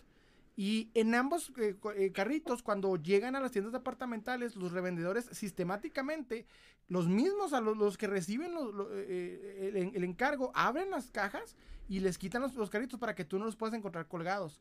Nadie en México se ha encontrado uno colgado, los tienen que ir específicamente comprar en reventa y aparecen en grupos de Facebook directamente ya en 700, 800, porque es dependiendo el carrito, dependiendo muchas cosas. Entonces, el peor enemigo de los revendedores en Hot Wheels es algo brutal brutal. O sea, una cosa, una cosa drástica. De hecho, yo, por ejemplo, en mi ciudad, hay tanto coleccionista de Hot Wheels que tú cuando llegas a una tienda departamental vas a encontrar puros carritos fantasiosos como para niños y los, los, las, los que son como más realistas o, de marcas más reales o con detallitos específicos desaparecen porque llegan a lo descarado, o sea, una cosa bárbara. Es más, eh, duran más un Legends que un carrito de, de Hot Wheels en mi ciudad. Me comentas ahora, este, Ah, no, me comenta Luis Puente. Saludos al, al cine en vivo. Muchas gracias. Que uno que está por acá. Un saludo. Me comenta. Eh, Nelson Rivera. Digan, pensé, se me fue el pedo acá. Luego se trae la piratería. Es que tengo algunas piezas que no le entiendo al Yugi. Y dicen que las niñas son poderosas. Pues eh, hay unas etiquetas en un video para verlas y decirte qué tal, en cuanto andan, si están buenas para el juego. Porque en el Yugi, pues ahí depende de los es coleccionismo. O sea, qué tal está bonita la carta para tenerla y el otro es juego, que básicamente que no te funciona en un duelo. Pero si enseñar un morito, me comenta Luis González. Etiquétenme, etiquétenme con gusto y les doy lo que quiera. Y Leico, hola, hola hermano, que uno que esté por acá, un saludo. Les traigo un tema. Hay otro temita bien padre. Déjenme, déjenme les cuento esta. Miren, hace tiempo subí un eh, TikTok que era prácticamente este mostrando el por qué los Legends son eh, tienen el, vamos a decir, el, código para niños para venderse en, lo que es la sección de, juguetes. Pero porque al mismo tiempo los, los Legends son este, hechos de coleccionistas para coleccionistas con la opción de comprar a niños. Porque recibí varios comentarios cuando hablamos del hombre araña de por qué razón eh, los, todos los Legends son para niños. Digo, varias personas llegaron y me comentaron eso. Y uno de los mejores comentarios me lo dio el buen Jan Copo. Me gustó mucho ese, ese, ese, eh, ese, argumento. Fue el, el, decirme es que están desde tres años en adelante. Es el mejor de los argumentos que, que, tuve. Porque básicamente una figura de niños, o sea, cuanto es segura, la venden pues, más sencillo. Me puse a investigar, bueno, no como tal investigar, me, me tocó ver lo que fue un, a un ex diseñador de, de Marvel hablando de Marvel Legends y directamente explicó por qué razón los Marvel Legends tienen esa clasificación. Y por qué usualmente las demás empresas que van iniciando no se van al, sagrado pasillo de juguetes. Básicamente eh, lo que es Hasbro paga más regulaciones, más estudios y más cosas para que le bajen el límite de edad y lo puedan vender más accesiblemente el Marvel Legends. Porque a fin de cuentas estamos hablando de la licencia de Marvel y Hasbro no le quiere perder esa licencia. Y me gustó mucho hablar del tema, se me hizo muy genial. Porque principalmente como que sentí que se podría quitar un poquito de, idea que muchos tienen. O sea, muchos piensan como que los Marvel Legends son lo mismo que los Titan Heroes. Y así, y no. De hecho, son gama baja y básicamente, pues, coleccionables. Un niño no quiere saber lo que es este eh, Frogman, lo que es esta, eh, ¿cómo se llama? Tundra. Un niño no quiere saber lo que es Blizzard. O sea, un niño quiere al hombre araña, un niño quiere a la mujer. Eh, a, los que van saliendo en las películas. Y no quieren la, figura que salió en el cómic número 22. Quieren el, lo que vieron en la película, en la caricatura. Entonces, obviamente, explico el por qué. Pero no faltó las personas que aún, aún, aún después de explicarles con argumentos, de, tratar de, demostrar todo el punto por punto, de explicarle quiénes eran los, los, que dan la línea, que son coleccionistas y demás, todavía decían no. O sea, no, no son, no son para niños, punto. Y yo entendí una cosa, hay algo que se llama, uno, la paradoja de Dunning-Kruger, y dos, lo que es este, disociación cognitiva. O sea, tú le puedes dar un argumento a alguien y esta persona se puede limpiar el yo yo contra el argumento y decir no, porque no quiero. Y se vale. Pero la peor parte es que lo que yo me puse a ver es no tanto que fueran cualquier persona, que eran creadores de contenido. O sea, creadores de contenido de figuras de acción. Gente que agarra las figuras y, las muestra en TikTok y piensan en serio que los Marvel Legends son para niños. O sea, piensan que un niño va a querer esta... A, a Phoenix. Porque un niño reconoce a Dar Phoenix. Leyó un niño lo que es Phoenix. Entonces, me tocó ver ese pedo, y más que nada de creadores de contenido. Y lo primero que yo digo es, Una cosa es que me lo diga cualquier persona que diga, no, va, se vale. Pero un creador de contenido. Un creador de contenido. Entonces, ¿qué estás dándole a tu audiencia? Porque llegan personas que yo no demerito el hecho de que hagan eh, audios con las figuras, se vale, pero uno que se está matando a la cabeza buscando datos, buscando buenos este, puntos, fuentes y todo, llega alguien que, que el último video que tiene es guaca guaca con su monito y te diga que no, ¿por qué no? Entonces, eso es una parte que a mí la persona me molestó, pero acepto una cosa. No puedo cambiar, eh, no quiero cambiar el pensamiento de los coleccionistas. Lo único que quiero es mostrar los argumentos y aquella persona que diga, pues para mí sí, tiene sentido, pues ya mínimo se llevó un conocimiento.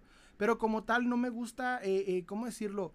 Siento que hay un errorcito en ese aspecto de, de, de, de pensar Legends para niños, punto, y se acabó. O sea, nomás porque yo quiero. Y es porque es como un intento de demeritar un coleccionismo que es el más común, que es el más famoso, el de Marvel Legends. Es el más común ahorita de figuras de acción. ¿O tú qué opinas, hermano? Déjame, me están los comentarios, me están los comentarios. Espérense, espérense. Eh, pues yo la verdad mmm, siento que, mmm, no sé, la verdad no me gusta que la gente piensa que porque está en la sección de niños automáticamente se vuelve de niños porque simplemente hay figuras que dices, güey, o sea, de niño no te llama esto. O sea, tiene razón en el punto en que hay unas figuras que son todavía más para niños, por ejemplo las Titan Heroes, por el tamaño, que de hecho yo cuando he visto niños, yo no los veo con Marvel Legends, los papás no compran Marvel Legends a sus hijos realmente, compran las Titan Heroes y, y, y Funkos, pero yo siempre que he visto niños con un Super en su mano, es un Titan Hero que son figuras un poquito más llamativas, colores chillones, eh, económicas también, y hasta cierto punto que, que tienen más, eh, menos fragilidad, en el sentido de que no se les caen y no se les rompe al 100%. Entonces, los eh, que tiene de que cambio de cabeza, cambios de manos, incluso armas. Por ejemplo, el, el Deadpool este de, de, la película o el, o el, el cómic que tiene un chorro de accesorios, son cosas que cuando un niño pierde o se come o se mete la nariz. Entonces yo no, yo no creería que tal cual son para niños solo porque tienen esa denominación que de, de, de, de, de un niño lo puede, lo puede usar. Eh, creo que más bien es por justamente cosas de, de marketing y de, y de ventas cosas que a lo mejor la gente no está viendo en ese panorama, pero obviamente es mucho más fácil vender eh, para una empresa en Navidad eh, la, el lote de figuras que acaban de, de, que en ese área, que meramente en el irte de electrónicos a los de los coleccionistas, porque ahí tienes un público en específico que es el de los coleccionistas, y en cambio en el área de niños tienes a cualquiera que se acerque por X o Y razón, que incluso buscando otra cosa se lleva de paso eh, lo que estás viendo ahí. Entonces, creo que sí que como que um, tanto profundizar en el tema y abrirte, porque si solamente te basas en lo que tú crees, en lo que tú ves, en tu percepción de eso de se equivocas, es, esto es, yo creo que la gente debería razonar un poquito más allá y no verlo como, como comprador, sino también como empresa. Exacto, digo la parte que como empresa. Me comenta Copi Torres, aquí en mis áreas hay un señor ya mayor que me vendía un buen de figuras a muy buen, a muy buen precio. Y ahora me dice que no me ofenda, pero que hay otra persona que le paga el doble por las figuras vintage. A los Legends nunca los vas a ver en la sección de coleccionables ni en Walmart de Target. Y de hecho, fíjate que es una desventaja. La sección de coleccionables en Walmart y en Target no los quieren este, porque no ganan tanto como en la sección infantil. En la sección infantil es donde más dinero se gana. Por eso hacen lo imposible por entrar ahí, pero no todos lo logran. Un NECA nunca lo va a lograr por, por, los detalles, porque son temas más adultos, etcétera. No lo hace mayor en la gama de coleccionables en Marvel Legends. Tiene mayor calidad, por eso tiene mayor precio, pero van en la misma, en la misma rama. Déjenme os leo. Alguien me comentó algo que. que... Eh, tenemos un moderador ahorita, hay un vato que estaba como. Espérense, me fue. Bueno, vamos a iniciar. Espérense. Hermanos, aquí ya. Este, espérense. Se me fue el pedo. Bueno, luego atraviesan. Se me fue el rollo. Ok. Pues también hay coleccionistas de Titan Heroes. No, no, ojo, yo nunca digo al contrario. Se vale tener, hacer coleccionar Titan Heroes. Yo digo que está bien, de hecho están padres. Son accesibles, están muy manejables y tienen muy buenos detalles y funcionan. Yo he visto muy buenas colecciones de, de Titan Heroes. Pero de hecho Titan Heroes son más, son más creados con la intención de ser de infantiles. Pero no tienen nada de malo. Es que que una empresa maneje una figura como infantil no necesariamente la hace infantil. De hecho, los infantes, los niños como tal no se cuentan con figuras de acción desde el vamos. O sea, los niños no quieren figuras de acción, los niños quieren celular, aplicaciones, vi videojuegos o, lo que ven streaming. Los niños no quieren ahorita juguetes. De hecho, los, los, niños ya no les gusta eso, les gusta más que nada, pues la tecnología. La tecnología está abriendo un poquito más, los juguetes están evolucionando a ser más virtuales. O sea, un niño le va mejor este en los videojuegos que como tal en figuras de acción. Por eso Heroes ya queda más para coleccionistas que como, que como tal para, para niños. Ejemplos de mi, eh, de mi sobrina de cuatro años le están encantando los personajes que no están ni en las películas. De hecho, que no están ni películas. Me comenta usted, ¿entre hermanos se venden figuras entre ustedes? No, nos robamos, hermano. Nos robamos figuras entre todos. Sí, literalmente hacemos cambalaches ahí de... ¿Qué onda, me das? Ok, te doy este güey y tal. Daniel Sí, Carrillo, no, son canjeos. el imponer tu ideología está mal en el coleccionismo. De hecho, sí, ahorita les tengo un tema sobre eso, está, está muy bueno. Da- eh, Dan Kai me comenta, la escala, me- la escala que me gusta es pequeña, no es de las grandes. ¿Cuál, hermano? 10 centímetros. Me comenta eh, 2D, ¿cuál es la marca? ¿Cuál es la marca que has hecho? Espérame, eh, ¿qué has hecho- ¿cuál es la marca que has hecho la peor decisión de la historia? La marca a la que, ¿Qué ha me- hecho? a la que he hecho o, o que me he arrepentido de comprar. No, la BST marca que ha hecho la peor decisión. ¿Qué, qué? Es la marca que ha hecho la peor decisión de la historia. Ay, no entendí, ¿cómo? ¿Que ¿Cuál es la marca que ha hecho la peor decisión de la historia? ¿Cuál es la marca que ha hecho la producción? Mattel. De hecho, hace poco subimos el video. Mattel rechazó Star ¿Cuál Wars. es con los. Joe, no?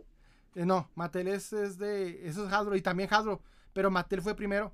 Mattel, llegó George Lucas con Mattel y le dijo: ¿Qué onda? Oye, traigo un proyecto, se llama Star Wars, pero necesito que me saques los juguetes antes de la película o, o lo más que puedas jun- juntito. Y Mattel dijo: No mames, ¿cómo voy a sacarte los juguetes con la película si no me haces, si no sé si la película va a ganar o no? O sea, no sé ni qué trata. No, pues te traigo unos, unos, unos este, dibujos para que veas cómo va a ser, unos este, fotogramas y más o menos fotos de los que van a ser los personajes. No, pues no, no mames, no me Mattel dijo, no, estás loco, no me interesa. Y George Lucas lo mandaron a la, a madre, Mattel lo mandó a la chingada, Hasbro lo mandó a la chingada y luego se fue. Y fueron varios, de hecho también Mego y otras, o sea, fueron varias empresas, creo que como nueve, no estoy seguro, no me acuerdo exactamente el número, pero por ahí vi nueve hasta que llegó con, con Kenner. Pero porque Kenner en aquel tiempo, Kenner era, era una oficinita en un tercer piso, en un, en, a- en un edificio de renta. O sea, Kenner ni siquiera tenía su fábrica, era, era una empresa chiquitita que hacían más que nada juguetes de papel y demás cositas. No eran muy acá.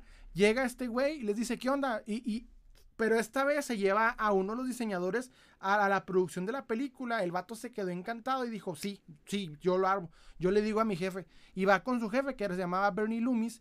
Y Bernie Loomis le dice, no, Simón, pues está chido, arre, dale. Y ellos, pues obviamente, como están, de hecho, como están tan chiquitos, eh, la empresa, la empresa está bien chiquita, o sea, no, no eran ni unos, unas cuantas oficinas. Cuando Star Wars tiene éxito, estos güeyes no sabían qué hacer. O sea, tenían un chingo de, de- pedidos y no sabían qué hacer. Y la, película había sido un éxito. Y luego llegaba Navidad. Estaban vueltos locos porque nunca habían tenido un- una licencia tan, tan chingona. Y lo primero que hicieron fue vender cartón, el cartón vacío, que de hecho ya hemos hecho mucho, mucho contenido de ese, de ese cartón, que era un cartón vacío en donde te prometían que te iban a dar las figuras de tantos, de tantos pedidos que tenían, de tanta eh, demanda. Entonces por ahí más o menos se fue el rollo con, con, con- Creo que la que peor decisión tomó es Mattel. Perdió, perdió muchos millones con eso. También eh, el otro es el de Hasbro. No fue Hasbro el que tomó la decisión. Fue el inventor, el inventor de la, de la figura de acción que se llama Stan Weston. Stan Weston era un inventor que se le ocurrió la figura de acción. Se le ocurrió. Va con este, ¿cómo se llama? Va con Hasbro. Y Hasbro le dice, no, Simón, me gusta, pero ¿qué quieres? Te doy 1% de las regalías y, y, pues lo que ganes, ganas. O te doy 100 mil y te vas y ahí muere. Y dijo, no, 100 mil dólares y ahí muere. Y pues la cagó. La verdad, le ganó millones y millones y millones eh, Hasbro con G.I. Déjame leo. Eh, espérense. Se me están yendo, ¿eh? Eh, Nelson Rivera. Coincido con los Titan Heroes. Mi, mi sobrina eh, tiene los suyos y, le- y- Tiene los suyos y yo los míos. Sí, de hecho. Lucifer Michael. ¿Tienes canal de YouTube? Sí, hermano. Salem Collector me puedes encontrar. De hecho, ahí me puedes eh, eh, etiquetar con más... ¿Cómo se dice? Comentar con más facilidad. Porque en TikTok a veces corta los comentarios. Me comenta 2D. ¿Nos enseñas una figura de tu hermano cuando era chiquito? Una figura. Eh, ¿Cuál te queda? No, ninguna va, carnal. ¿Tienes, tienes el elemento ahí y el... Sí, de a hecho, el creo. es él. Ah, más que se ya lo mostré la semana pasada, de hecho, no es que no lo he arreglado. Acá está. Tengo acá la mano, esta era de él. Pues mira. Él me la compró, así de que sus 12 años tenías, ¿no? Como Sí, algo así te la compré. 13 años, creo. Y me la compraste. Pues le dije, prepáramelo. Lord Custom. Me comenta Rafael ¿Qué Hernández. ¿Cómo está, colecciones más? Ah, Pues los dos somos más de Marvel Legends y de Star Wars, ¿de ¿no? gama baja, O sea, sí, tal cual.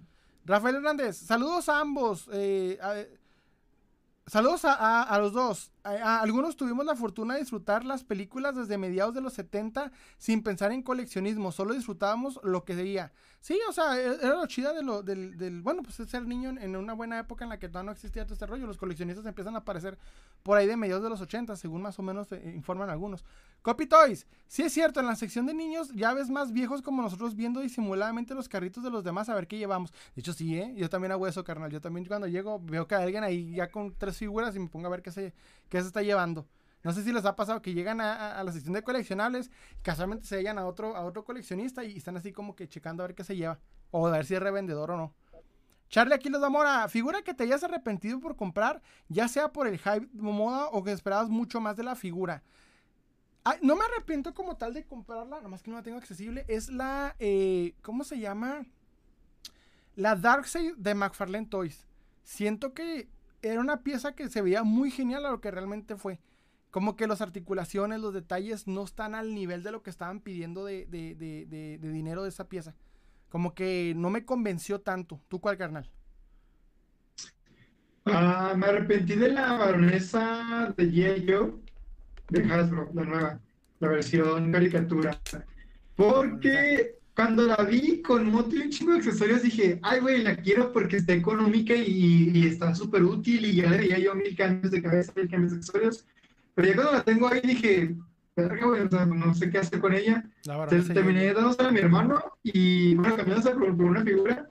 Y yo me quedé con la moto y se la puse al Nightwing, que le queda muy bien. De hecho, consejo por si quiere una moto para su Nightwing McFarlane, le queda súper bien la, foto, la, la moto de la, de la baronesa de eh, Hasbro de versión. Me comenta. Classified Series, se llama así. Eh, Charla Mora, es curioso cómo todos estamos conectados en esto del coleccionismo, como lo dice Rafael. En la sección de niños hay puro don porque los niños o papás tienen que poner, tienen que ponerse a competir con dones cuarentones, otros papás buscando figuras o juguetes a los eh, ratemplados, espérense, sí, templados que tienen sus contactos eh, de aviso, de hecho. Los acapadores y más me refiero a, conectados porque pueden cambiar de lugar con las personas que mencioné anteriormente, así que todos estamos conectados. Pasa. Me comenta Gwen Pérez, a mí también me pasó con lo mismo con la baronesa y hasta la vendí suelta. Como que la baronesa era una figura que prometía mucho, ¿no? Sí, es que la ves en caja y te emocionas, dices, hey, ¿qué pedo con eso? Preguntan, oye, ¿qué opinas de Matt Hunter? A ver, comenta, yo quiero saber tu opinión y luego digo la canal de YouTube. Ah, sí, ya me contó. Ok, ¿qué personas? Eh... Ah, ¿cuál? Espérense, es que ya me voy a canal. Se me está yendo unos comentarios. Eh... No, te lo digo, ahí vamos bien. Después de que comentamos ahorita el de Matt Hunter. Ah, ya, sí, cierto, ok. ¿Quién me comentó eso? Bueno, no, no lo veo. Ay.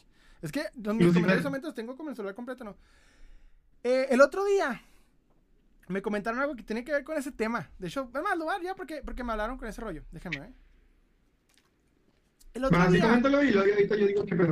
De lo mío también. Hice un, hice un podcast de ese tema, de Matt Hunter. Y un buen, un buen seguidor, la verdad le mando un saludo, nomás que no tengo el nombre aquí a la mano, me dio una crítica que me gustó mucho. La verdad fue una crítica que, que acepto y que, me, y que me gustaría explicar, porque tengo que dejar esto porque esto va para clip. De hecho, esto va para clip en YouTube. Lo voy a explicar así. Hice un podcast que se llama eh, Entendiendo el odio a Matt Hunter. ¿Ok? Hubo un coleccionista que se dio el tiempo de, escribir en, una cuartilla por qué para él y para muchos eh, eh, haters de este hombre es el peor enemigo del coleccionismo. Y yo inmediatamente me emocioné porque literalmente me puse a, a, a, desglosar cada uno de los argumentos e hice el contenido de esto. Y llegó esta persona y me comentó, Salem, me gusta mucho tu contenido, hermano, la verdad se me hace muy genial, pero siempre noto que tienes un trauma con defender a Matt Hunter. Así me dijo, tienes un trauma con Matt Hunter, porque cada vez que el vato se mete en una polémica, tú haces contenido. Y lo primero que le comenté en el momento fue, es que carnal, me canta el chisme, la neta, le comenté eso. Pero les voy a decir aquí la situación que me gustaría explicar con respecto al tema de Matt Hunter. O sea, más que nada, ¿por qué cada que este güey hace un pedo, yo hago un podcast y hago un contenido y digo, miren, pasa este pedo. Ahí les va. Miren, Matt Hunter, yo lo tengo agregado, yo lo tengo eh, en, suscripción. Yo lo tengo suscribido. ¿Cómo es? Como, yo estoy suscribido a su canal. Yo estoy suscrito. Yo estoy suscrito a su canal. Se me hace un personaje interesante dentro del mundo del coleccionismo. Su contenido como tal no me es lo mejor del mundo. A opinión personal, mi, mi creador de contenido de figuras favoritos se llama Shartimus Prime. Para mí, Shartimus Prime, que es en inglés, lo que él ve de una figura de acción es lo que yo colecciono, es lo que a mí me gusta de una figura de acción. El sujeto ve a las figuras como yo las veo y checa lo que yo checo. Y le gustan las figuras que a mí me gustan, hasta parece que concordamos en eso. Pero Matt Hunter no. Sin embargo, no niego que es el creador de contenido en habla hispana más grande de coleccionismo que hay, porque no hay otros. Sí hay que Raúl el Pelón, hay que 20 mil personas, pero personalmente el que más se me hace eh, pues, grande es este güey. Los demás hacen lo mismo que él hace. De hecho, de la misma manera y en algunos casos hasta con las mismas eh, eh, miniaturas y con las mismas piezas en los mismos lugares. Entonces, es interesante, pero no es el mejor del mundo. La neta no sigo todo lo que hace. De ratos está interesante para sacar algunos datos que saca, pero muy rara vez, porque más que nada le, hace a lo que es creador de contenido, a lo que es pues básicamente la fama, lo que más pega. El punto es de que en relación a por qué yo cada vez que hace un, debate o hay una polémica, yo hago un contenido, es por lo siguiente, les voy a explicar la situación. No sé por qué los coleccionistas tóxicos tienen como enemigo, como estado, como el negativo a Matt Hunter. No sé por qué para ellos Matt Hunter es el más grande enemigo del coleccionismo. Nunca lo he entendido. De hecho, esta persona se aventó una cuartilla explicándolo y, traté de entenderlo, pero no llegan a nada porque al tratar de explicar por qué más es el peor, explican, distorsionan el coleccionismo para crear una jerarquía que no existe dentro del mismo, en la que él es, alfa y, los demás omega, y no es así. Básicamente, no, yo no lo quiero defender, mi interés, y lo digo en cada, en cada TikTok, cada eh, eh, live, cada cosa que hago de, eh, nombrándolo, no lo defiendo. Yo le critico muchas cosas. Y tiene muchas cosas que se le pueden criticar. Y lo criticaría con, trabajo, con su trabajo como creador de contenido. Pero lo que me encanta que pasa es que cuando hace una pendejada o, abre un debate, los coleccionistas más tóxicos van y lo quieren, lo quieren contradecir, pero diciendo puras pendejadas, y lo digo sin ofender. Por ejemplo, salió uno diciendo, una vez salió un güey criticándolo eh, diciendo que las, figuras vintage no valen tanto. Y luego veías la colección de atrás de él y eran figuras Van Presto piratas. Una Van Presto pirata te sale en cuánto, 200, 300 pesos. Como una persona que colecciona Van Presto pirata te va a decir cuánto vale un, un Master of the Universe completo en caja en perfecto estado. O sea, para tratar de meritar a Mad Hunter, demerita todo el coleccionismo vintage desde el vamos como ejemplo. Otro es decir que el día que Matt Hunter colecciona unos monitos de, no sé, vamos a decir los Micro Machines, ya los Micro Machines se encarecieron. Antes no los pelaban. Cuando no, se encarecieron desde antes y le estás quitando todo ese eh, al coleccionismo. O como cuando salieron y dijeron, ay, es que es bien, es bien mala persona, compra barato y vende caro. ¿Cuántos de nosotros no hemos ido al tianguis y comprar una figura? Neta, si una señora me vende una figura que vale 10 mil pesos, yo, y lo quiero dejar esto a conste por si un día me toca tener buen, eh, no sé, una cantidad grande de seguidores, que no vayan a pedirme eso que le piden a este güey, de que, ay, compra justamente. No, güey, si yo llego a una, un tianguis y una señora me vende una figura de 11 mil pesos, en 5 pesos yo le pago 4.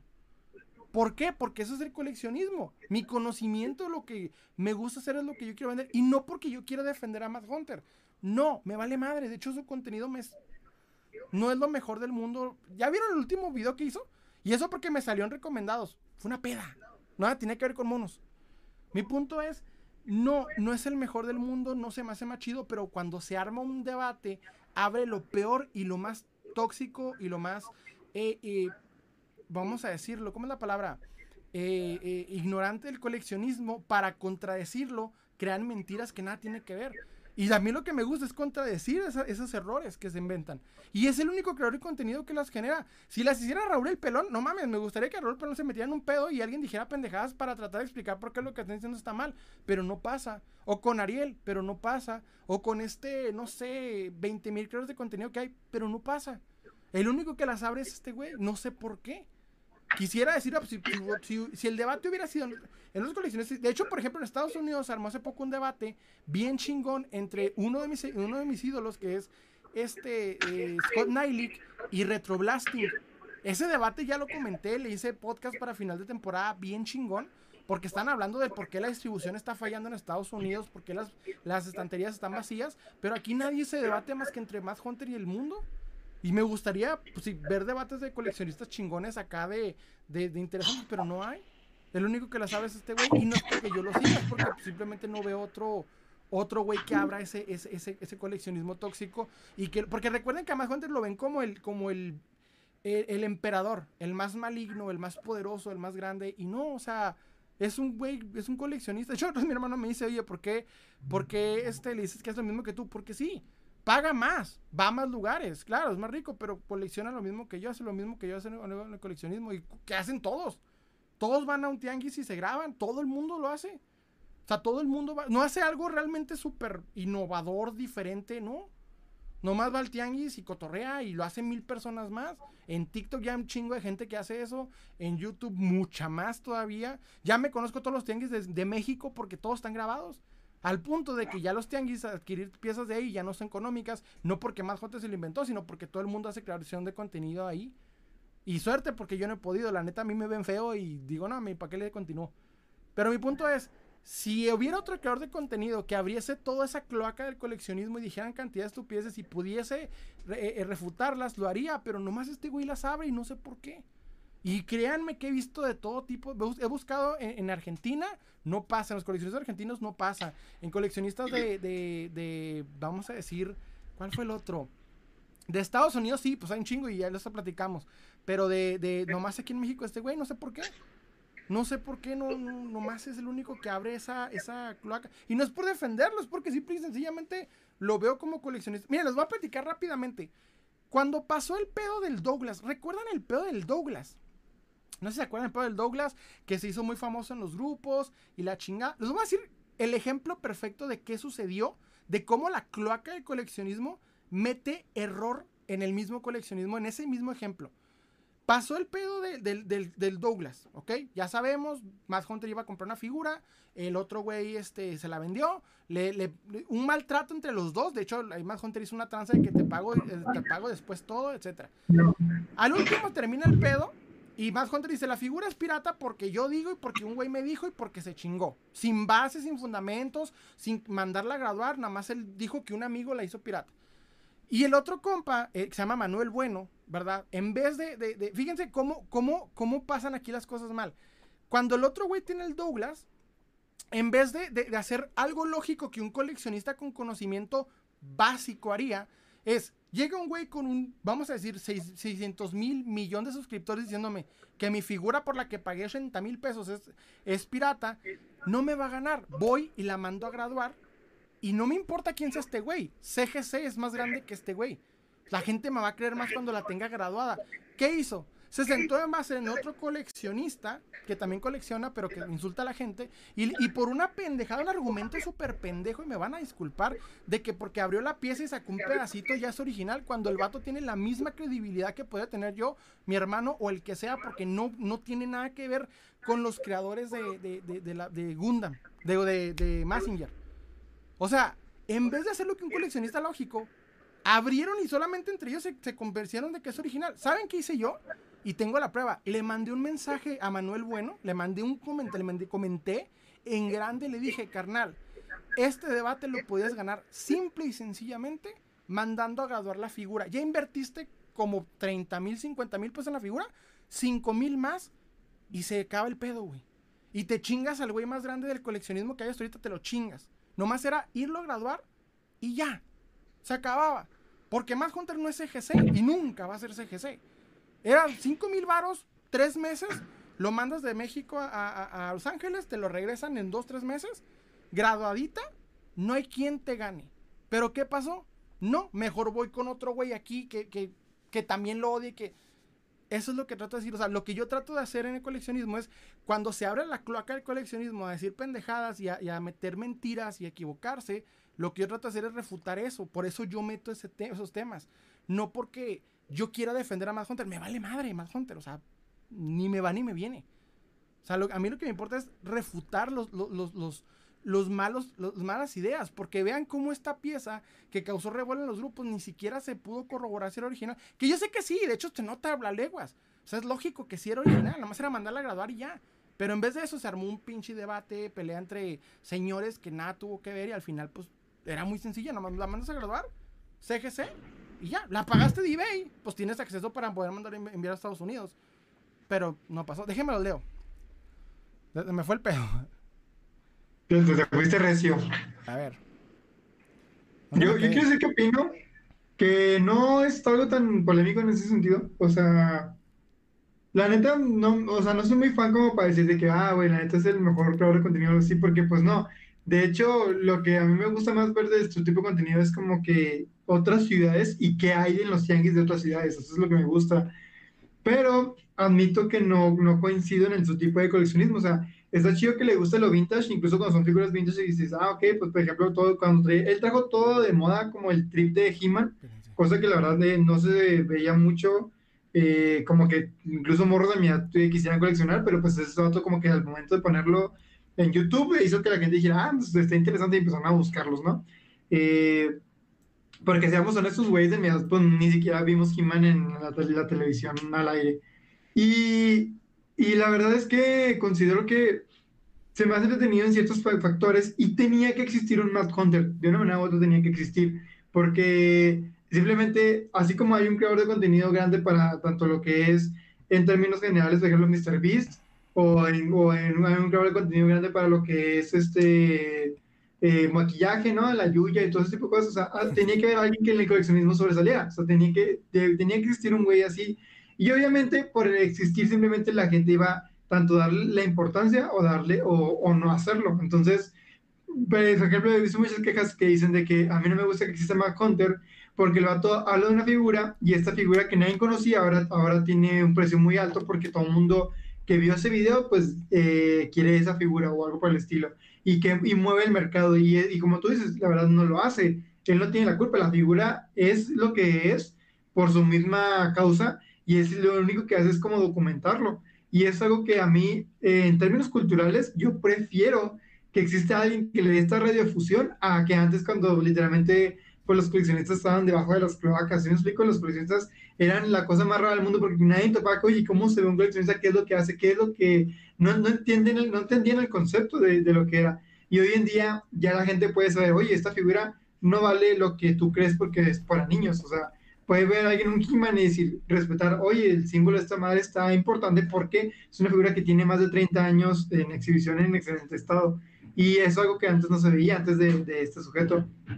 Lo que yo siento que influye mucho y porque él sí hace el ruido y la gente no, es porque además de que es un vato con mucha personalidad, se hizo de sí mismo un personaje. No, o sea, lo, he visto, vi un video viejo de ese vato hace tiempo y estaba súper insignificante y ahora es todo un personaje en cuanto a la barba, los lentes y la gorra. Es, es el mismo, tiene, es, el mismo ejemplo que... Se convirtió en un, en un ícono tal cual de, creador de contenido. O sea, no es lo mismo ver a un vato super X que ves ahí en la calle que ves a este güey como caracterizado, por así decirlo, y que ya reconozco como al vato que, que agarra monos antiguos y tal. Eh, una de las cosas que yo sí se me hace como que muy raro que yo no haría, eh, incluso teniendo su dinero, es que compra cosas muy extrañas. Por ejemplo, una vez lo vi que estaba comprando fotos viejas de personas desconocidas en un tianguis. Y así de que no, 200 pesos y así. Y decía de que, güey, en mi vida deberías comprar una foto de, de, un señor y una señora que no conozco, o sea, no me debo acaso. Este, incluso para mí, que yo soy un poquito más como comercial, o sea, que me, los personajes que me gustan y ya. Eh, y, pero pues no siento que le metería cosas de que solamente porque son vintage y ya. Y yo creo que son cosas vintage y son particularmente cosas que sé que ya no voy a encontrar en el mercado actual. Por ejemplo, Walkman, Discman, los otros me, me, me hice una búsqueda implacable porque encontré nuevo un reproductor de DVD con opción a VHS, que tiene la misma opción de que puedas grabar tu DVD en un VHS y viceversa, ¿no? Entonces, ese tipo de cosas son las que les veo interesantes, pero hay otras en las que él ve que digo, güey, no, no le agarro el pedo, la verdad. Eh, no sé, no me encanta, pero pues cada quien es libre de hacerlo. Simplemente siento que creo que la gente le da más importancia que lo, de lo que debería, pero por el mismo hecho de que se convirtió en un icono del coleccionismo al ser de los pocos eh, exitosos creadores de contenido latinoamericanos en ese ámbito, que se especializaba en ese ámbito. Pero si no iba a ser él, iba a ser cualquiera, cualquier otro que haya sido primero y cualquier otro que haya sido igual de constante y de, y de metido en la industria y en el, en el. en, Estados Unidos ya existen un chingo, ya había varios, y aquí apenas, apenas llegó nomás este güey. De hecho, debería haber más. Déjenme los leo rápidamente porque se me fue aquí. Ok, uh, me voy a dar. Charlie Mora, yo creo que podrías cambiar la cabeza de la baronesa con el cuerpo de esta mona novia de Carnage del nuevo molde femenino de Marvel Legends. Ah, es buena idea. Eh, Copy Toys, porque nos encanta el chisme. Exacto, hermano, nos mama el chisme aquí. Y aquí soy bien chismoso, también me encanta hablar del chisme. Copy Toys, me da risa ver que una semana más Hunter invita a, a, Luis López Portillo y a la siguiente a un Punchet. Y ya lo tiene también invitado, por, eh, pero el de un Punchet se cae, eh, se cae mal cuando habla. De hecho, el eh, el Mad Hunter es bien, la verdad, bien mierdecilla. Tiene muchas, muchas, ¿cómo se llama la palabra?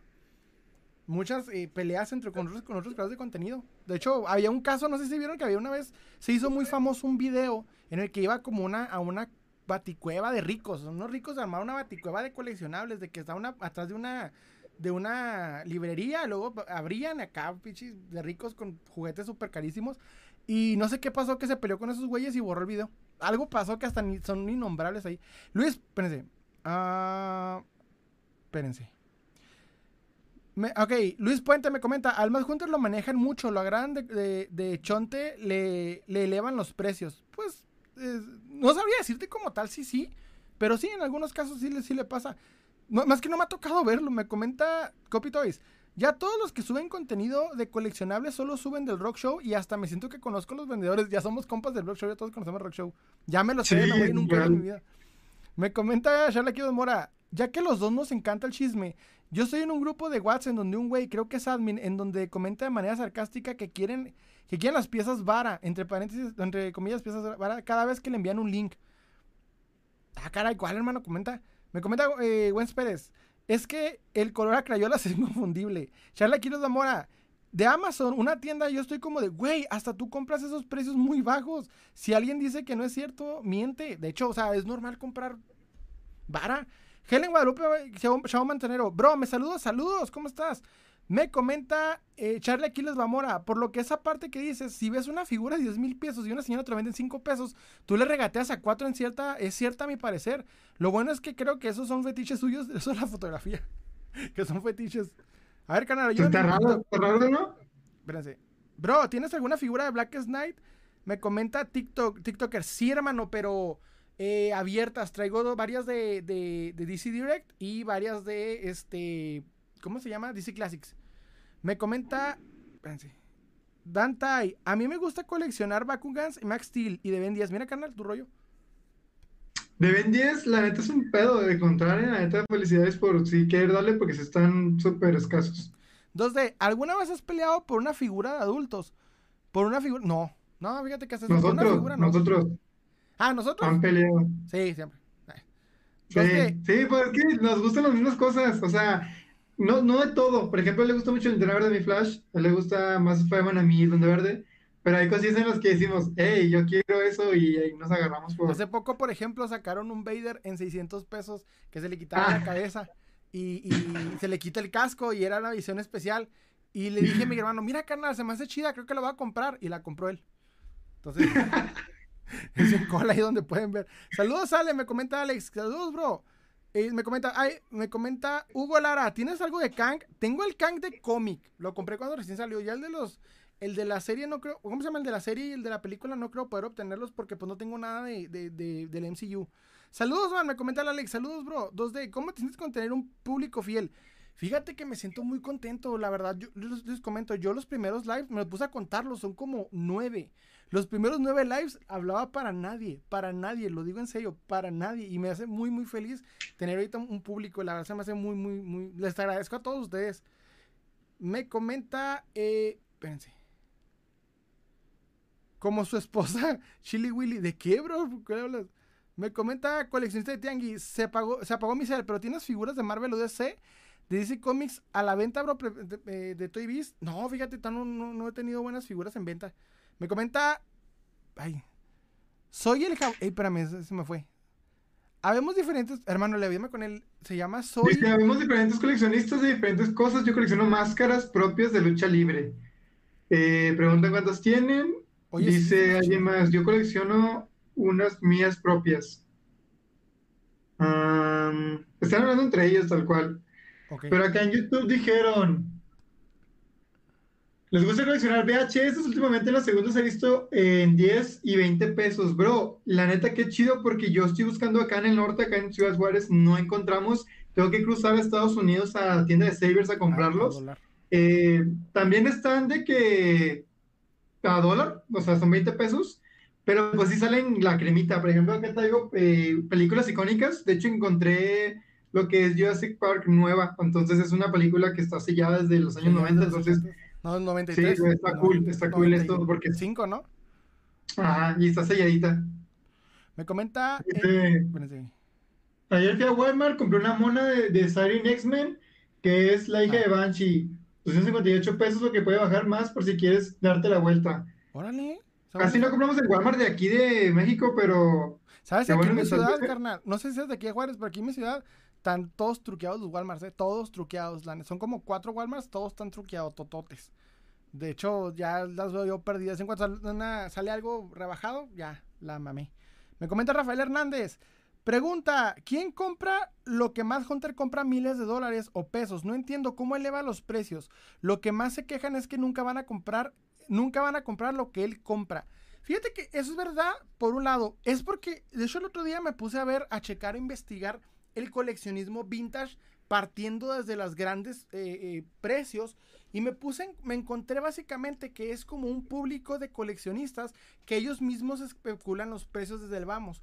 O sea, haz de cuenta que son gente que al terminar de coleccionar, digamos, todos los de, los de, vamos a decir, eh, He-Man, Master of the Universe, que salieron como al principio 8, y cuando te coleccionas todos, te vas ahora ya por buscar a países, por las variaciones que hubo entre países, porque Mattel en aquel tiempo no enviaba directamente, tenía que pedirle permiso a Congost en España para poder tener eh, versiones de He-Man. Luego aquí en México tenía que decirle a Lily Ledy, y en, así se va, en, en Palitoy creo en, Inglaterra. Entonces, los coleccionistas de, estos, de este tipo coleccionan ese tipo de variedades de rarezas antiguas. Entre más raras, más costosas y más difíciles de encontrar, para ellos mejor. Porque para, para ellos, por ejemplo, comprar una figura recién salida, pues no les, no les cuesta nada. Y como que lo que buscan es, por un lado, la emoción, pero al mismo tiempo como la especulación de la misma pieza. Es un proceso bien raro de lo que hacen. Hecho, si quiero hacer un podcast al respecto de eso.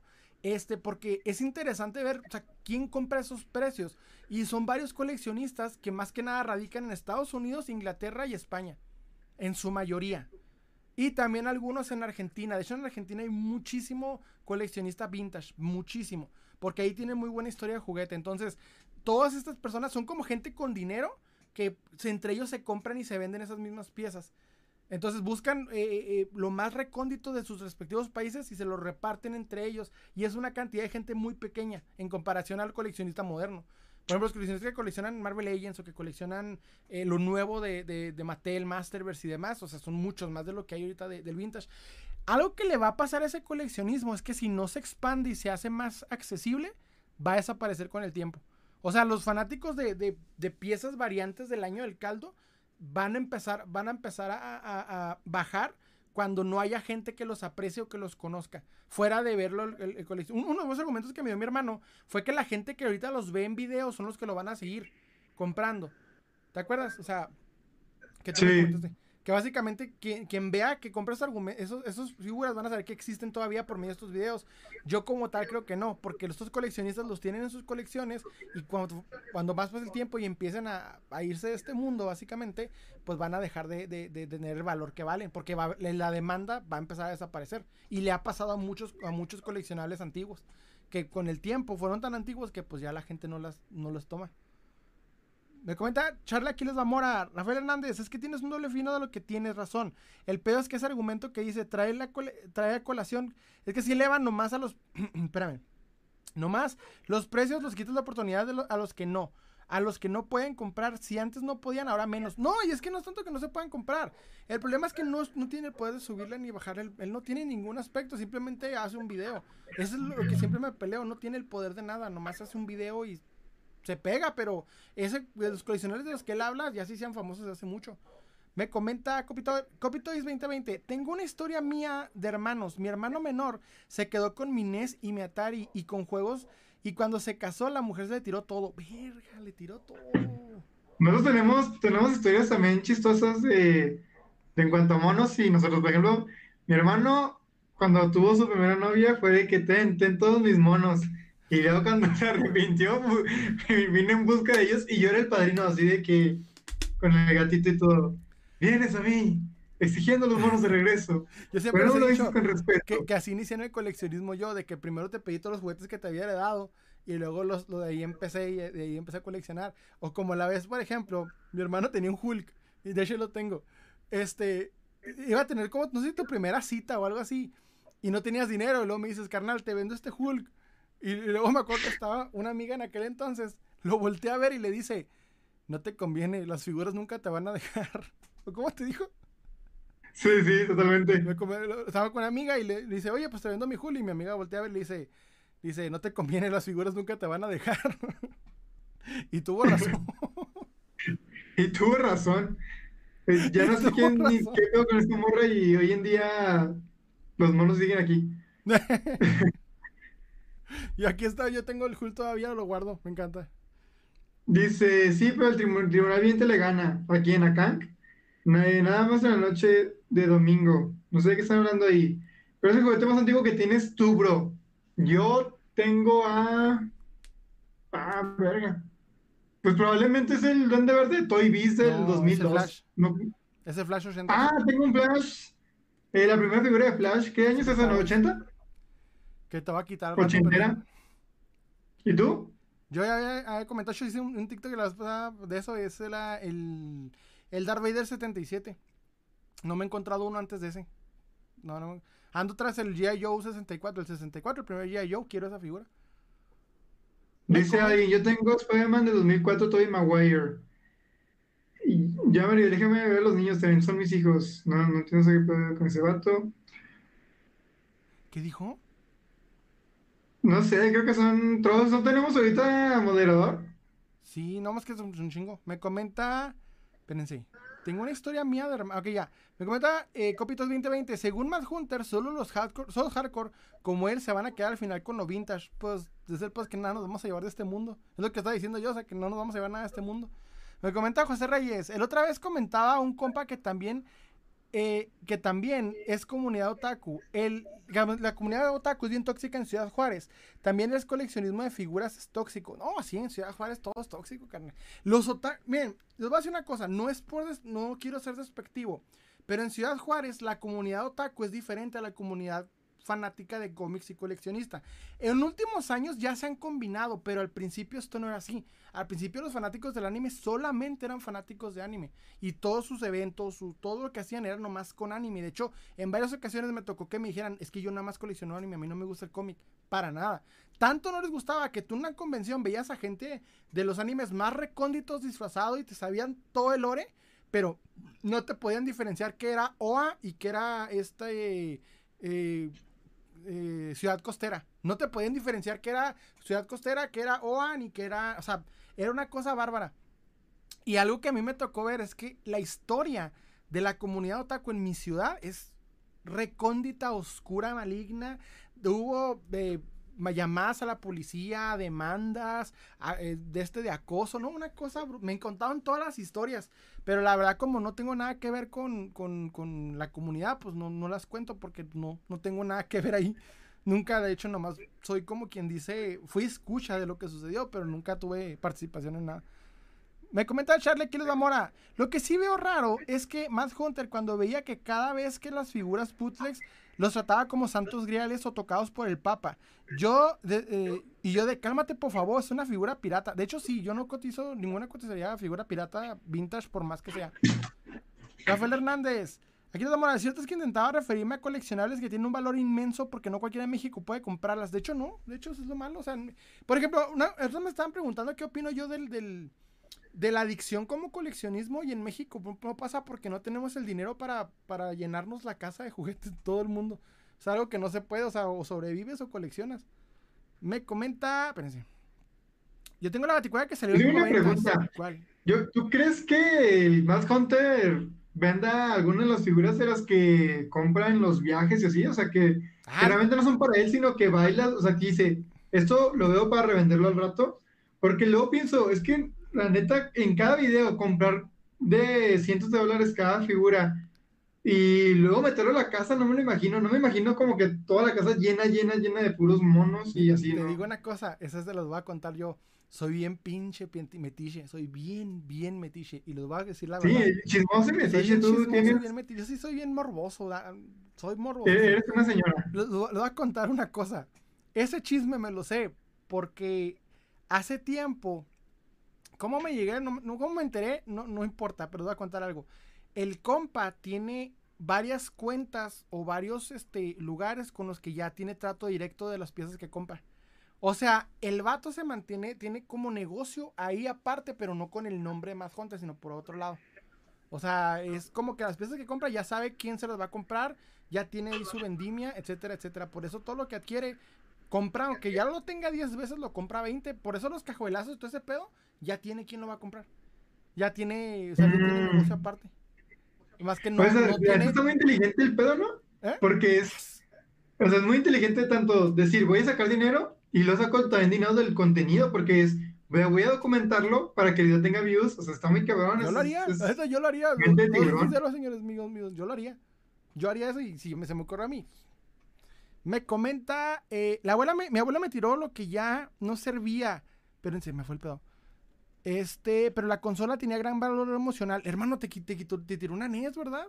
Mario G1, ¿viste? McFarlane está empezando a hacer puro repintado del mismo molde. Ya sé, pero se enojan si les digo algo de McFarlane Toys. Yo adoro McFarlane, pero McFarlane Toys sí está medio.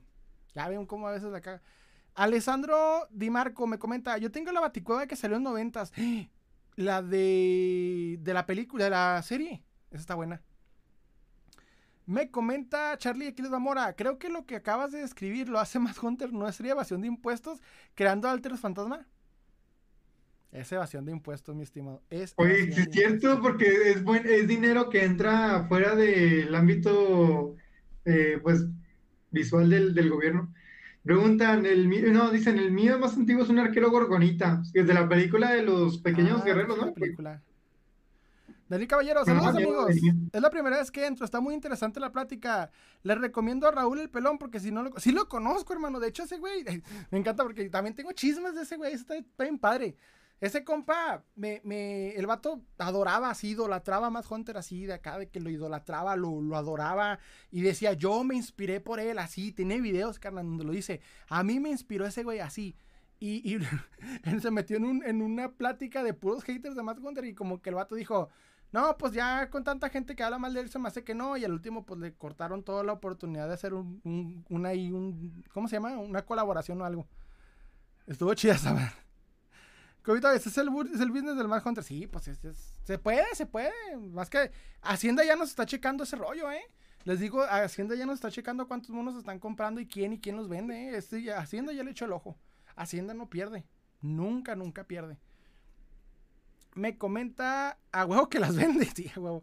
La reina que es eh, en la red de Morphosis, a huevo que las vende, a huevo, sí, o sea, es que de ahí, Hanna, de ahí, ahí, la o sea, ustedes, otra cosa, pónganse a pensar eso, cada vez que va a una cacería, compra una figura, eh, la graba, ¿no? Ah, esta la compré aquí, grabándola, pero las que no graba y las que más generan, o sea, Está chida, es, les digo, soy bien pinche y Petra, yo sí me gusta el chisme, pero me mama el chisme. Se me hace, se me hace bien, bien intenso. Pero, ¿eh? Ah, es que me sale, me sale, que, pensé que me estás hablando, hermano. Acá. No, no, no, me quedé pensando. Sí, sí, sí. De hecho, déjeme Pues es que está, chido el negocio ese de Matt Hunter. O sea, güey, o sea, hago contenido, monetizo ese video y luego todavía le saco a la venta que acabo de hacer y, y luego incluso si no quieres vender toda la colección que compraste, o sea, pellizcas lo que sí quieres para ti y ahí tienes, no sé, o sea, está chingón. Y YouTube no paga impuestos, ¿verdad? O sea, cuando te pagan por YouTube no pagas impuestos. Lo dice el pobre que no tiene ni, ni medio dólar en YouTube. ni medio dólar. Me comenta Copitoys. Ese, ese es el business del Mad Hunter. Dice, es que Raúl el pelón es igual. Quiere que le den barato y lo revenden en su página de Facebook. Sí, o sea, pues todos ellos, todos esos eh, que hacen compran y compran y compran porque pues ya tienen quien los venda y luego son truchas porque no los venden aquí. No los venden con los grupos de venta de, de, México, los venden a Estados Unidos donde están más desesperados por las piezas. Es que el, coleccionismo vintage trae muchas cosas que se le pueden criticar. Está chida, están chidas las figuras y la historia. Yo les he contado varias en, en TikToks. Pero les voy a decir una cosa. Ahí hay mucha tranza, pero no, no, no tranza a nivel nosotros que ah, compraste vara y vendiste la figura dos veces su valor. No, mijo. Ahí hay tranza de que no le pagan a, los impuestos, de que se especulan los precios, por ahí una inversión. Hagan de cuenta que en vez de meterle a, banco, inviertes en esa pieza y ya sabes que te la van a comprar. Entonces, ah, créanme que hay muchas, muchos eh, movimientos ahí turbios en cuanto al vintage se refiere, no por nada. Y esto no más pasa en el, coleccionismo vintage, pasa en cualquier cosa de arte. El arte mismo ahorita tiene esa crisis, de hecho, de, que, de que la gente está pagando por bananas pegadas en la pared, porque pues obviamente ahí hay un tema de evasión de impuestos, lavado de dinero.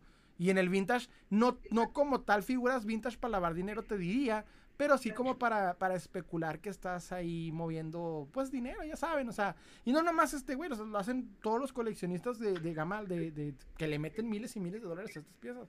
O sea, ¿por qué creen que un He-Man de... Sí, por un lado hay, hay, la cultura de que la gente quiere un He-Man de diferente tonalidad de otro, sí, hay, hay un hay un valor cultural, pero a la persona que le conviene más que la pieza cueste 20 mil dólares sin problema, o sea, por ahí el pedo. Es un tema más cuestionable, pero por ahí va el pedo.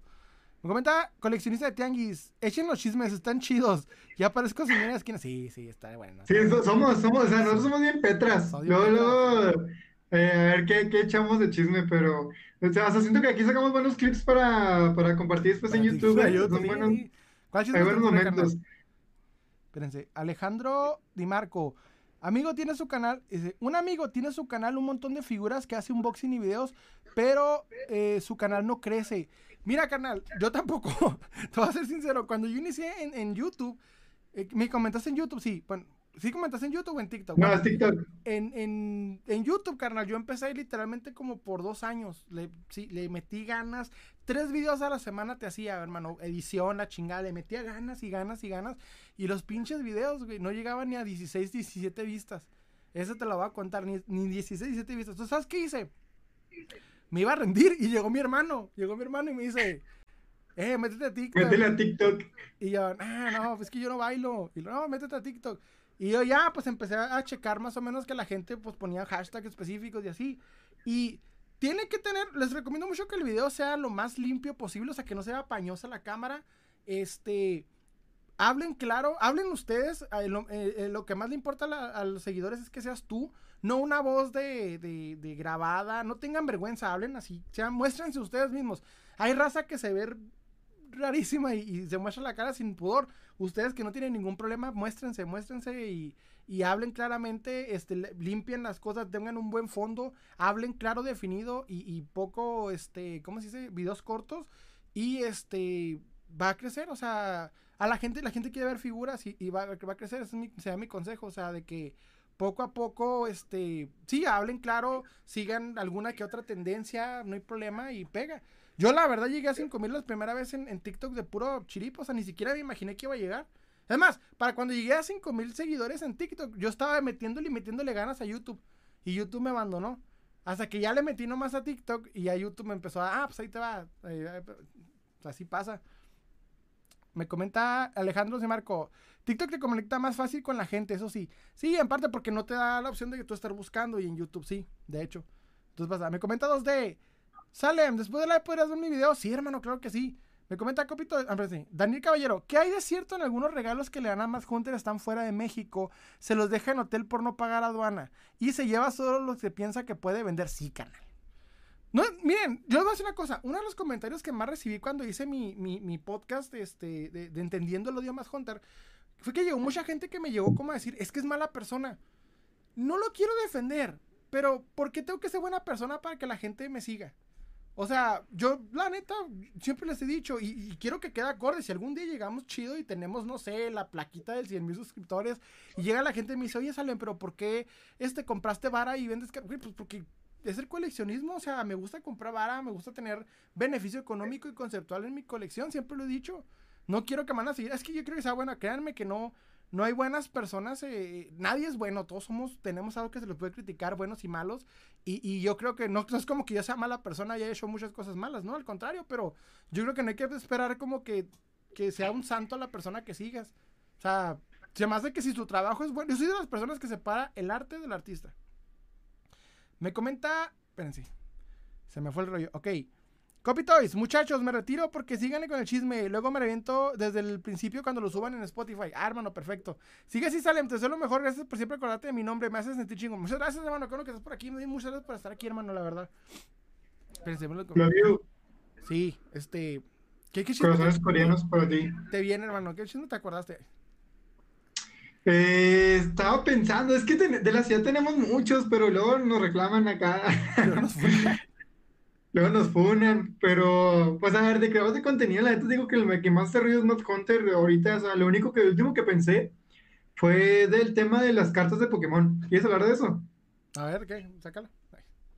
Pues es que está medio raro, ¿no? O sea, que, que mucha gente como que empezó a hacer este hype por abrir sobres de Pokémon, aunque no supieran del juego, que no les gustaba el juego, simplemente pues porque todos conocemos Pokémon de, por X o Y, ¿no? O sea, conocemos Pokémon porque vimos la caricatura o algo. Entonces, pues comenzó a hacerse como que un tema para viral, o sea, literalmente he abierto TikTok y me sale un vato super X diciendo, he visto que si abres un sobre de Pokémon se vuelve viral, entonces, compré esta madre en 7-Eleven para ver este, para ver qué sale, y el pinche video bien pegadote, ¿sabes? Entonces... Oye, me pasó. Está raro. cuando, cuando pasó el pedo de... Yo hace poco hubo una, en Estados Unidos, hubo una promoción de, de, de que salían tarjetas de Pokémon, yo te las di salían promoción de tarjetas de Pokémon. Y les cuento rápido, pues compré dos. Bueno, mi, hija y mi esposa compraron Happy Meal. Y yo dije, ah, pues les voy a quitar el, juguetito de Happy Meal. Y eran las cartas de Pokémon, porque mi hija pues no las quiere y mi esposa tampoco. Entonces dije, voy a llegar a la casa para hacerle review. El video llegó a 40 mil vistas. Nomás así dije, a ver qué pedo. Ni siquiera sé qué era, ni siquiera sé quiénes son. Más no sabía ni, ni qué, las piezas que tenía, ni siquiera sabía para qué servían. Nomás y se pegó 40 mil. Y dije, ah, nomás pues para la anécdota, para que pegue. No, mira, yo, yo como jugador de TCG, que es, que es el Yugis, dígase de nuevo el Yugis, eh, abrir sobres es algo muy adictivo. O sea, abrir sobres es como de que, güey, vamos a ver qué sale y, y luego pues de que te, te, venden siempre eso, siempre en una caja hay una carta o dos que están muy chingonas, que, que, incluso si las vendes te pagan la caja y te dan todavía más dinero si, los, si las vendes bien. Eh, pero simplemente pues ya que lo hagan por, por simplemente por contenido, porque pues, se torna aburrido, bueno, y además, si no juegas el, el, juego, pues no, no, no, le veo caso que quieras tener pues las cartas así como, y ya, ¿sabes? O sea, todavía Pokémon funciona porque Pokémon es una industria grandísima que, del cual te casas con el personaje. Si te gusta Charizard, hay de todo tipo de mercancía para, para Charizard y, y funciona en ese sentido. Pero pues ya está como raro que, que siento que es como un mame temporal, o sea, que la verdad creo que las ventas de Pokémon subieron últimamente de manera drástica que antes no tenían. Entonces está. Internet sentido. Me comenta, pero sí, déjame, me comenta.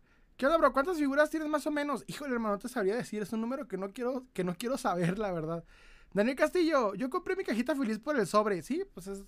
Dos de, salen, ¿cuánto falta para que termine el live? No sé, hermano, la verdad, estamos así como a, a, a ¿cómo se llama? Freestyle. Me comenta la red de Amorfosis. ¿De dónde eres? Siento que te he visto antes. Soy de Ciudad Juárez, Chihuahua, hermano. Aquiles, eh, Charlie Aquiles me comenta. Oye, Salem, ¿por qué crees que cuando se empieza a evaluar el precio de una figura en México, van a eBay para hacer la, comparación en cuanto sabemos que ahí el precio es el triple de inflado? Dice, sabiendo que si no es la misma economía de México y los Estados Unidos, yo sé que cualquiera puede poner el precio que quiera, pero ¿no se te hace raro la manera de evaluar el precio? Es una excelente pregunta, hermano. Fíjate que he estado viendo que muchos utilizan eBay como, como beneficio, porque no como, como estándar. O sea, eBay no es el método de evaluación válido por muchas razones. Primero y principal porque eBay, eh, para que tenga valor real, tienes que estar en Estados Unidos. ¿Por qué? Porque la gente en Estados Unidos, que envía solamente a Estados Unidos, que venden ocasionalmente las figuras más económicas, solo se pueden ver cuando estás en Estados Unidos y comprar directamente de Estados Unidos a Estados Unidos. Si estás fuera de ahí, no. Y para acabar la conversión de moneda, cambia. Cambia nomás a los, a los vendedores que venden eh, internacional y cambia nada más por la moneda. Segundo, porque en eBay lo que pasa es que van a ver qué pegan. Y, de hecho no se evalúa así en eBay como mucha gente lo hace. No agarras el primer mono que te sale con el precio más alto. Le pones el más bajo posible y básicamente tus opciones. Y de hecho, comprar por eBay no es como la gente se, imagina. De hecho, no está tan beneficioso. Es mejor irte de cacería en Estados Unidos a las tiendas o a las tiendas eh, departamentales o a las tiendas de cómics o a las tiendas de figuras que andar comprándolos por eBay. eBay es cuando buscas una pieza en específico que no has hallado y que quieres de manera específica. Digamos, quiero esta pieza tal, encaja perfecto estado así y la quiero ya y vas a eBay. Pero no como tal la buscas para, para cazar o para evaluar. De hecho, muchos sí lo utilizan para esto como, como, como conveniencia. Ah, yo la vi más barata en eBay. Ah, yo la vi más, este, más cara. Puedo darte la pieza más cara. Aquí en México nomás lo utilizan como, como argumento para dar más caro. Pero en Estados Unidos lo utilizan más que nada para saber si les conviene comprarla ahí mismo o mejor esperarse a, comprarla por eBay. Pero porque tienen la opción, les digo, la opción de los coleccionistas que envían de, de, de Estados Unidos a Estados Unidos. Y acá en México lo utilizan como para de crearse la idea que así vale la pieza, cuando son piezas que ni siquiera, o sea, se venden, duran, duran y duran toda la vida ahí. Entonces no como, de hecho hay una página que se llama World Point, que utilizan muchos coleccionistas, pero no tal cual de figuras de acción solamente, sino vendedores de, de, cachivaches, los que van y compran así todo lo que se les ocurra, ropa, antigüedades y demás, que pagan un servicio para que te digan en cuánto se ha vendido el producto que tienes en la mano tienen como el historial de eBay guardado y te dicen cuánto se ha vendido la última pieza de lo que tienes en la mano para saber cuánto vale. Entonces, como tal, eBay no es la mejor forma de, de, comprarlo y lo utilizan más que nada como, como, ¿cómo se dice? Sí, o sea, como argumento para vender más caro. Déjame lo leo. A ver, eh, Ángel Azul Romo, estaba viendo el, pan, el partido AME versus el Atlas y me aburrí como los revendedores. ¿Qué dice? Y me aburrí como los revendedores. ¿Por qué? Me, este, me comenta así. Ah, ya, ya, ya, es que estoy como que tengo un comentario que no me sale. Dice, Gio, ¿qué deck juegas? Juego el deck Blue Eyes White Dragon, el, los dragón blanco ojos azules de Kaiba. Ese es mi deck principal. Eh, lo juego puro, nada más eh, le meto uno que otro staple, pero, pero sí, pues soy muy fan del personaje de Kaiba, me gusta mucho, entonces, pues yo el más Kaiba metiéndole ahí de un poquito de, personaje, pero nada, está chido, eh, juega bien, no es como que meta ni nada, de hecho es como totalmente deck fun. Hay gente la que dice que briquea a mí y la, me corre muy bien el mío, pero pues yo creo que es por el amor al arte, yo creo. ¿Cuánto tiempo llevas jugando, bro? Ah, como cuatro años ya, como cuatro años jugando. Entré justamente cuando terminó la era péndulo y entró la Link. Entré en la nueva Master Rule y me acuerdo que fue un pedo para mí tratar de aprenderme ese pedo. Me comentados de. ¿Cómo se llama la figura del astronauta atrás? Eh, híjole, ¿cómo se llama? Es. de Prometheus? No, es de Apolo 13 nada más. Creo que nomás es así como de Apolo 13. Es que no dice el nombre del personaje. Por eso la compré, porque es un astronauta de la película, pero más que nada porque es astronauta. Me comenta Daniel mm. Carrillo, Dragón Blanco ojos azules, así, ah, manda. Sí, Dragón Blanco es el mejor. ¿Ha sido algún evento a jugar? Solamente he jugado en la tienda PSG que tengo aquí de conveniencia. Este, eh, hay torneos locales de que por, por sobrecitos o por crédito en la tienda, pero no, no me he ido de que a OTS o YCS, nada de eso, la neta no le meto tan duro porque pues es mucho dinero y mucho tiempo invertido en ese rollo, entonces la verdad no, no le doy tanto. Y pues también tengo lo de los monos, tengo fotografía, video, entonces no, no tengo tanto como para invertirle ahí, pero um, de vez en cuando voy y me echo mis partidas. Cuando puedes. Es, es, es, buena dinámica la, de los coleccionistas de, de Yu-Gi-Oh! aquí en Juárez. O sea, es buena, no es tóxica como todos los demás. Eh, es que sabes que si ahí, aquí porque es tan chiquita y como que Yu-Gi-Oh! es algo que tienes que jugar con, con otras personas, eh, se vuelve como una comunidad de, de, compas de toda la vida. Entonces son como unas activas, como unas 50 personas de todas las ciudades, son como 50 personas que están ahí cada sábado y hacen su pedo, ¿no? Entonces, sí hay una que otra persona cuando hay inconvenientes de peleas, problemas y todo, pero normalmente como que tratan de, convivir, de convivir y coexistir por seguir yendo sin tener que, pues, por ejemplo, o sea, si, te peleas con todos, no, ya tienes con quién jugar en persona, ¿sabes? Te limitas a no estar en un torneo, te limitas a todo ese rollo.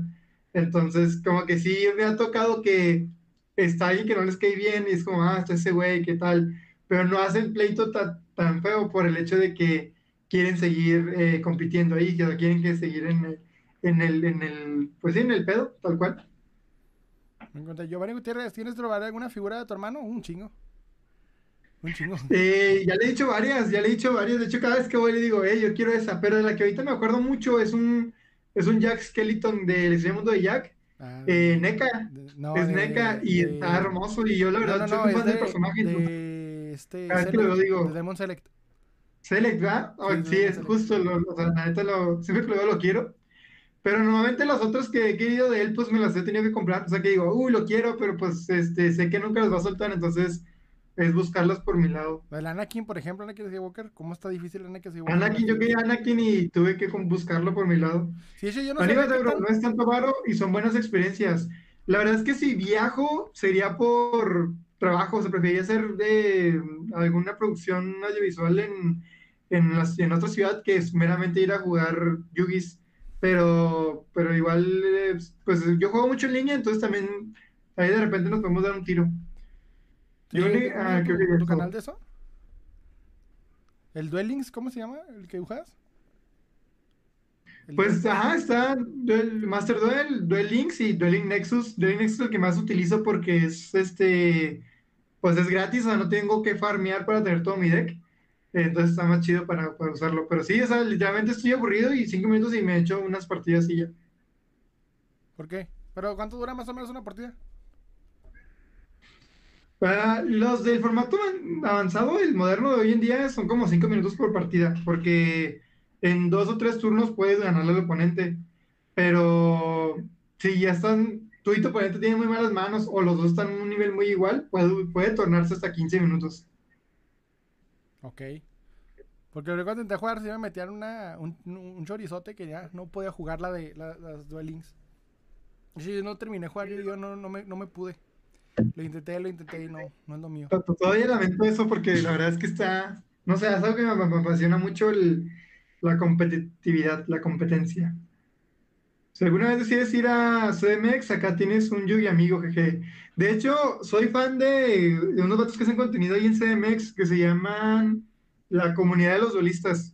Eh, no sé si los topas, sé que tienen tienda ahí, entonces, sí, pues me gustaría un día visitarlos. Así voy a CDMX, visitar ahí esa Friki Plaza, que creo que era Atenas, Plaza Atenas, algo así, y, y hablar con esos güeyes, porque la neta sí me aventé su contenido por, pues yo creo que toda la pandemia me lo aventé. Mm, Y pues sí, soy fan todavía.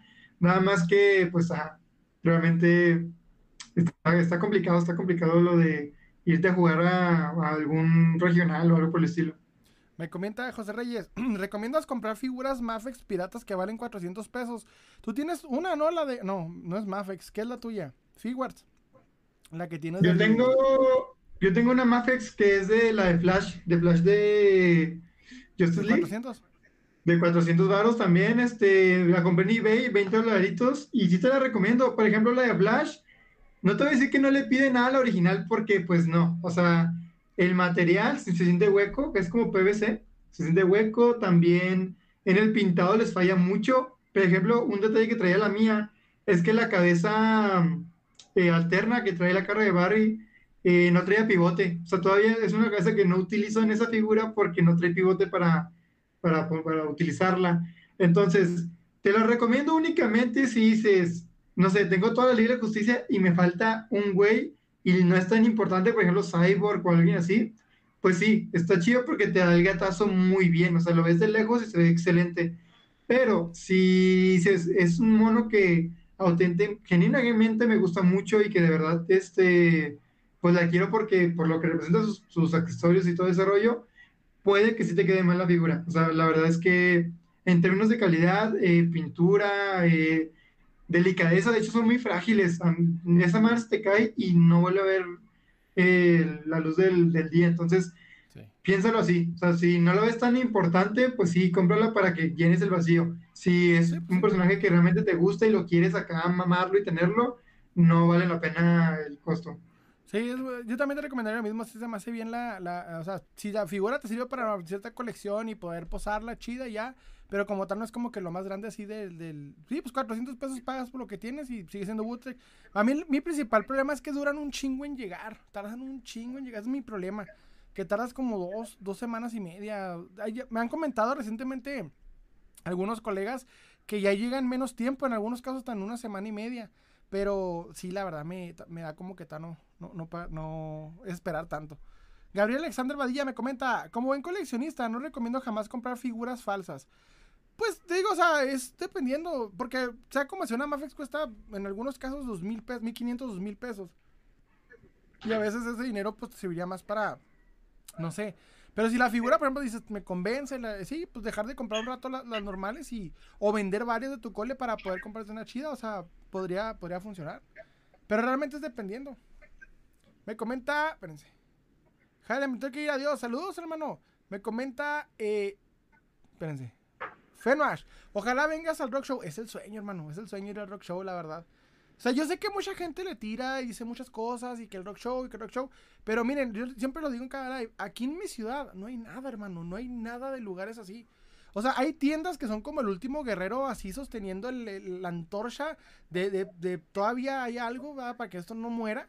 Pero un rock show no, no tenemos. O sea, yo veo mucho. Por ejemplo, hay un, hay un em, coleccionista que, que tengo agregado en TikTok que se llama el danés y muestra mucho que vale Y. Híjole, cómo lo envidio, o sea, se ve bien bonito. Cada, cada cierto lugar, un tianguis específicamente de coleccionables. Acá no hay nada. Nada, nada de eso. Y hay, y hay gente que lo ha intentado hacer. Me pongo entre ellos, intenté, intenté hacer algo similar, pero no, no se puede. Porque en mi ciudad y es curioso porque en El Paso, Texas, estamos en Ciudad Juárez y El Paso pegadas, ¿ok? Pues es, la, frontera con Estados Unidos. El Paso, Texas tiene muy buen ambiente coleccionista, muchos lugares, muchas tiendas de cómics y muchos eventos. De hecho, hay una Comic Con respetable, incluso mucho más respetable que todo lo que hay en Franja Fronteriza, podría decirme así.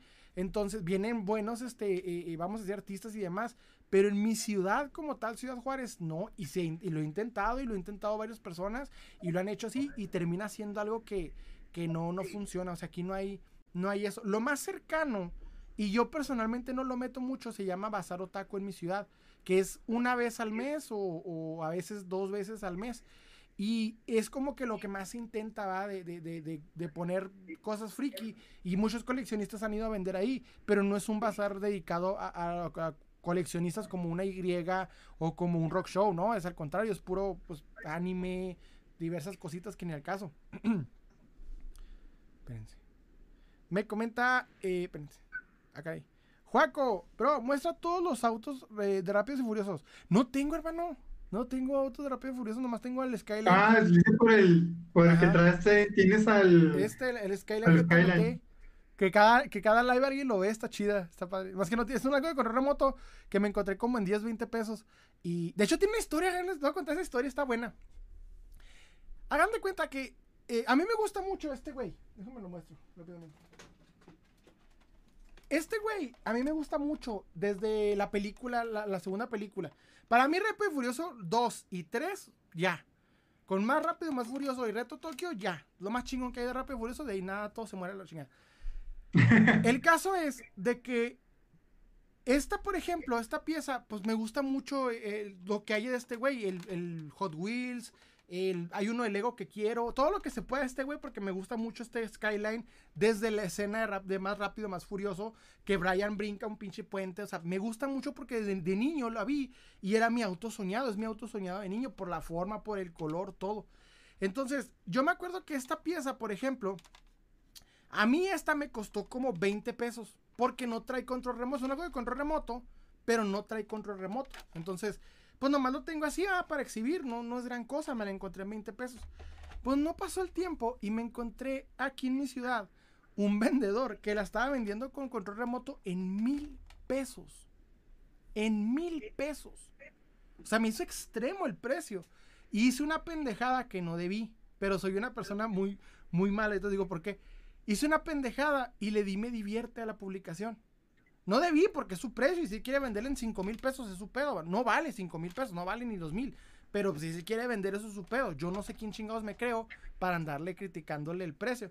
Pues pues así resulta que el sujeto se pone en un tianguis cerca en mi ciudad y yo pensaba que yo no sabía, que no me conocía ni nada. Un par de veces llegué a su, a su puestito y le compraba. A veces sí, a veces no. Pues como cualquier puestito en el tianguis cerca de mi ciudad, cerca de mi, de mi, de mi casa. El caso es de que un día bueno, le pongo me divierte y me comenta, así Salem, te quiero ver cuando llegues a mi, a mi local a pedirme más barato. Y yo dije, ay, hijo de tu chingada madre. O sea, yo dije, va, yo la cagué en darte en risa, pero por contestar, vamos a decirme, eh, güey, no mames, te pasaste. Y yo, ah, pues, lo hubiera borrado ahorita mismo el risa y ahí muere, ¿no? O sea, me ha dicho chido, porque según esto ya me conocía, dije, ah, bueno, pues ahí muere y, yo me arrepiento y le pido perdón, chica. Pero el vato me dijo feo, entonces ahora porque me dijo feo, yo dije, ah, pues ahora la sostengo. Entonces le dije, le dije así como, carnal, no es el último puestito de la ciudad, no mames. Así le dije. Y ahí quedó, ahí quedó, ya no dije nada. Entonces, me da risa porque en, en, la, las, vamos a decir, el tianguis cerca de mi casa al que voy, evito siempre ese puestito. Y desafortunadamente es el que más figuras y coleccionables tiene. Pero evito ir. Entonces, la neta sí, hay veces que le digo a mi canal, carnal, chécate a ver qué rollo, la chingada. Pero sí evito ir para, para evitar problemas. Sí la cagué, no debí haberle dado el, menrisa, pero me contestó de mala manera como diciendo, ah, te doy barato. Es como, carnal, te he comprado dos veces y barato, barato no era. O sea, la neta, o sea, no era como que lo más barato, no era para que te pusieras así. Sí, yo me pasé, lo digo, ¿va? yo me equivoqué, no debía haberle dado risa. De hecho, es algo que no recomiendo, siempre digo, no, no, hay que reírse de, la gente que vende caro, pues nomás lo evitas. Pero ese día, no sé, me salió del alma, como quien dice, o sea, me, le di, me, me divierte, y el vato se enojó y entonces pues, evitó el puestillo, acabo no está tan, no está tan lleno, es como que el último lugar que comprar figuras en, en la ciudad, ni, ni el primero, o sea, pero sí me pasé, es una anécdota que no debí. me comenta... Eh, lo mejor va a de cacería en los tianguis. Fíjate que, bueno, mi ciudad sí es, es uno de los mejores lugarcitos y Marketplace. Y Marketplace. Joaco, ¿no tienes el Toyota Supra del MK4 de Brian? No. Nada más tengo es el que más me gusta. ¿Qué me dice? Azul Romo. Todos los sábados paso por ahí de regreso. Compré unos mangas de Dead Note en 50 pesos eh, Japo. ¿Dónde, hermano? ¿Dónde? Comenta, ¿dónde, dónde te lo hallaste? Gabriel, este... Espérense. Si han visitado la CDMX, han visitado el tianguis de juguetes de Valderas o algo, no, nunca hemos ido a la CDMX. Bueno, yo no, ni mi hermana tampoco, de hecho, nunca hemos. No, no, queremos ir, o sea, la neta es un plan que traemos, ¿sí no, bro? Queremos ir, queremos ir a, al rock show. Oigan, queremos, y queremos sacar contenido, o sea, caerle y grabar y hacer contenido de nosotros. Sueño con ser uno de los de, de, creadores de contenido que hacen un clásico video de rock show. No me puedo graduar como creador de contenido de, figuras hasta que tengo un video en el rock show. O sea, no soy real hasta que tengo video rock show. Si no, no, no cuenta. Si no tengo un video show, no cuenta. Eh, ¿Juegan otro TCG? No, bro. Me han, me han querido enseñar Pokémon, Magic y Digimon. Hay un nuevo TCG de Digimon. Eh, pero la neta, es que estoy muy casado con el Yugi por el sistema que tiene. El formato me gusta mucho y por las cartas y, o sea, tienen que ver cosas con mi infancia también, o sea, que, que de morro sí le intenté jugar y todo eso, pero entonces los de ahora, los otros que no me llaman la atención, pero estoy como que trampando cartitas de Pokémon de vez en cuando cuando son Charizard, porque me gusta mucho Charizard y Umbreon, entonces como que ahí los trampo y ya, pero la neta jugarlo no me llama. Y eso que es muy barato jugarlo, me estaban diciendo que hay de competitivos de 200 pesos. Entonces dije, ah, pues es interesante ese pedo. Pero una vez vi una partida de Pokémon y la neta no, no sentí la emoción que, que siente el Yugi, que es como, como que muy claro. O sea, es que Yugi es como una especie de ajedrez fusionado con póker. Y eso es lo que me encanta. Y ese es el peor que yo tengo de que, de que eh, ser coleccionista y TCG está cabrón. Me comenta eh, Ángel Romo, Rock Show todos los días. Todos los sábados paso por ahí de regreso de la escuela. Hay una que otra joya. Y qué envidia, carnal. Que no, aquí no tenemos nada de eso. De hecho, la neta, no hay nada, nada que se le parezca ni, ni, ni mínimo una, una friki placita, nada. No tenemos nada. Tenemos un par de tiendas que les digo, sostienen esto como, como, como el pipi, la hagan de cuenta, sí sostienen el coleccionismo nomás ahí, pero ya, un par. Me comenta Dragon Ball Super, ¿tienes figuras de Goku? Yo no, pero acá mi compa sí. Sí, yo tengo Goku, eh, estado base y Super Saiyan 1 en Dragon Stars. De lo demás Dragon Ball, pues tengo de Figures, tengo a Gohan y tengo a Trunks. En general tengo la familia Saiyajin, tal cual, pero no me faltan a los niños. Me eh, creo que preguntaban acá de que... Todo, me comenta, Charlie quiero Zamora, todo pero me divierte y todavía tiene el descaro de que estas personas de llamar generación de cristal a las personas nacidas en los 90 para arriba. Sí, se, se agüitó porque pues le me puse me divierte. No debí, o sea, yo sé que sí fue una grosería, pero pero nomás porque contestó mamón, me puse yo más mamón, nomás por eso. Pero ya no quería pedos porque la neta no, no, ya de por sí, o sea, es ciertos lugares de la ciudad no soy bienvenido. Ahora se imaginan así en, cerca de mi casa, pues no. Dije, nada, mejor por la paz, lo evito, al cabo, pues no es como que la última coca en el desierto. Y pues no, de hecho, no es un tianguis que, que encuentras muchos juguetes como antes. La última cosa sería que si tuve, y de hecho tuve una rápida, este fue un, un Nova, un Nova de, Marvel Legends que ya pegué en la pared.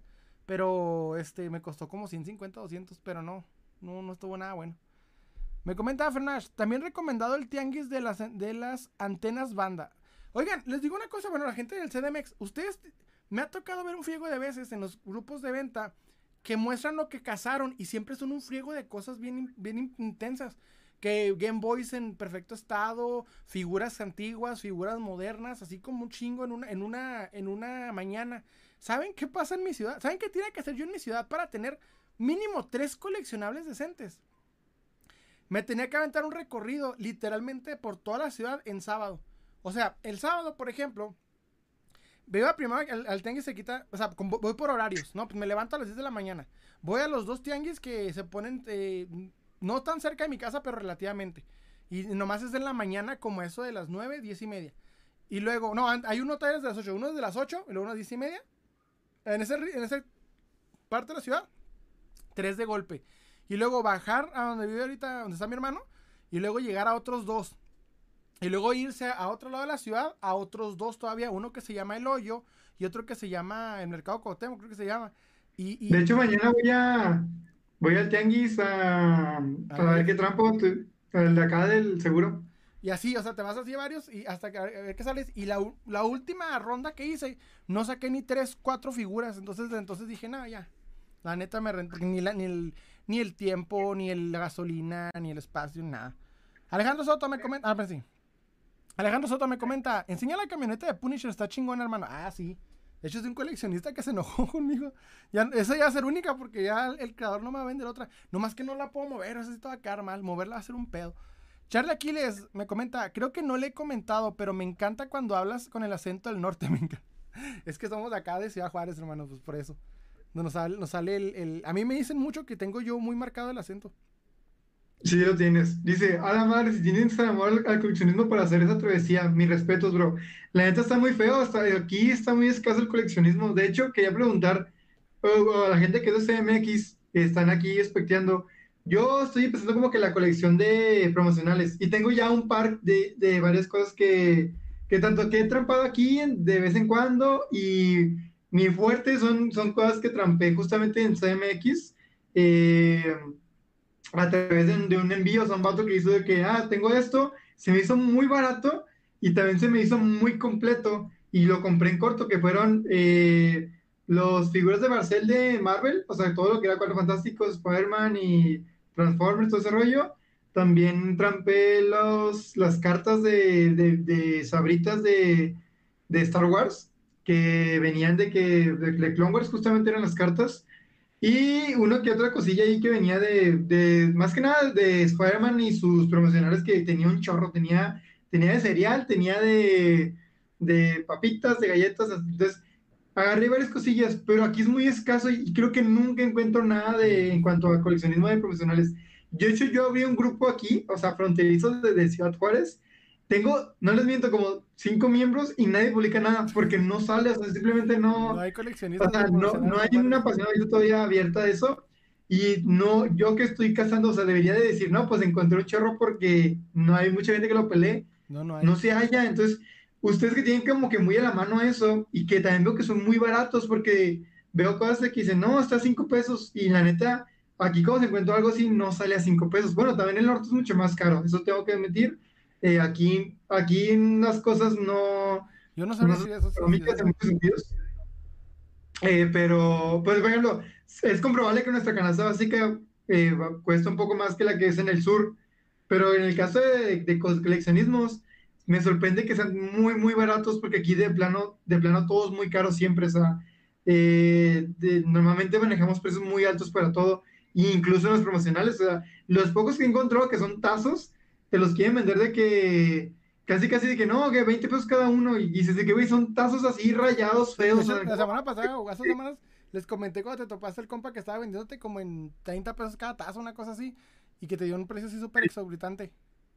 sí, sí, es como de que, de qué estás hablando y allá en México se ha notado mucho eso, entonces Eh, no sé, la verdad es que me interesa mucho eh, ir justamente a cazar promocionales en el sur, porque de verdad que aquí en el norte está muy escaso, o sea, no se encuentra.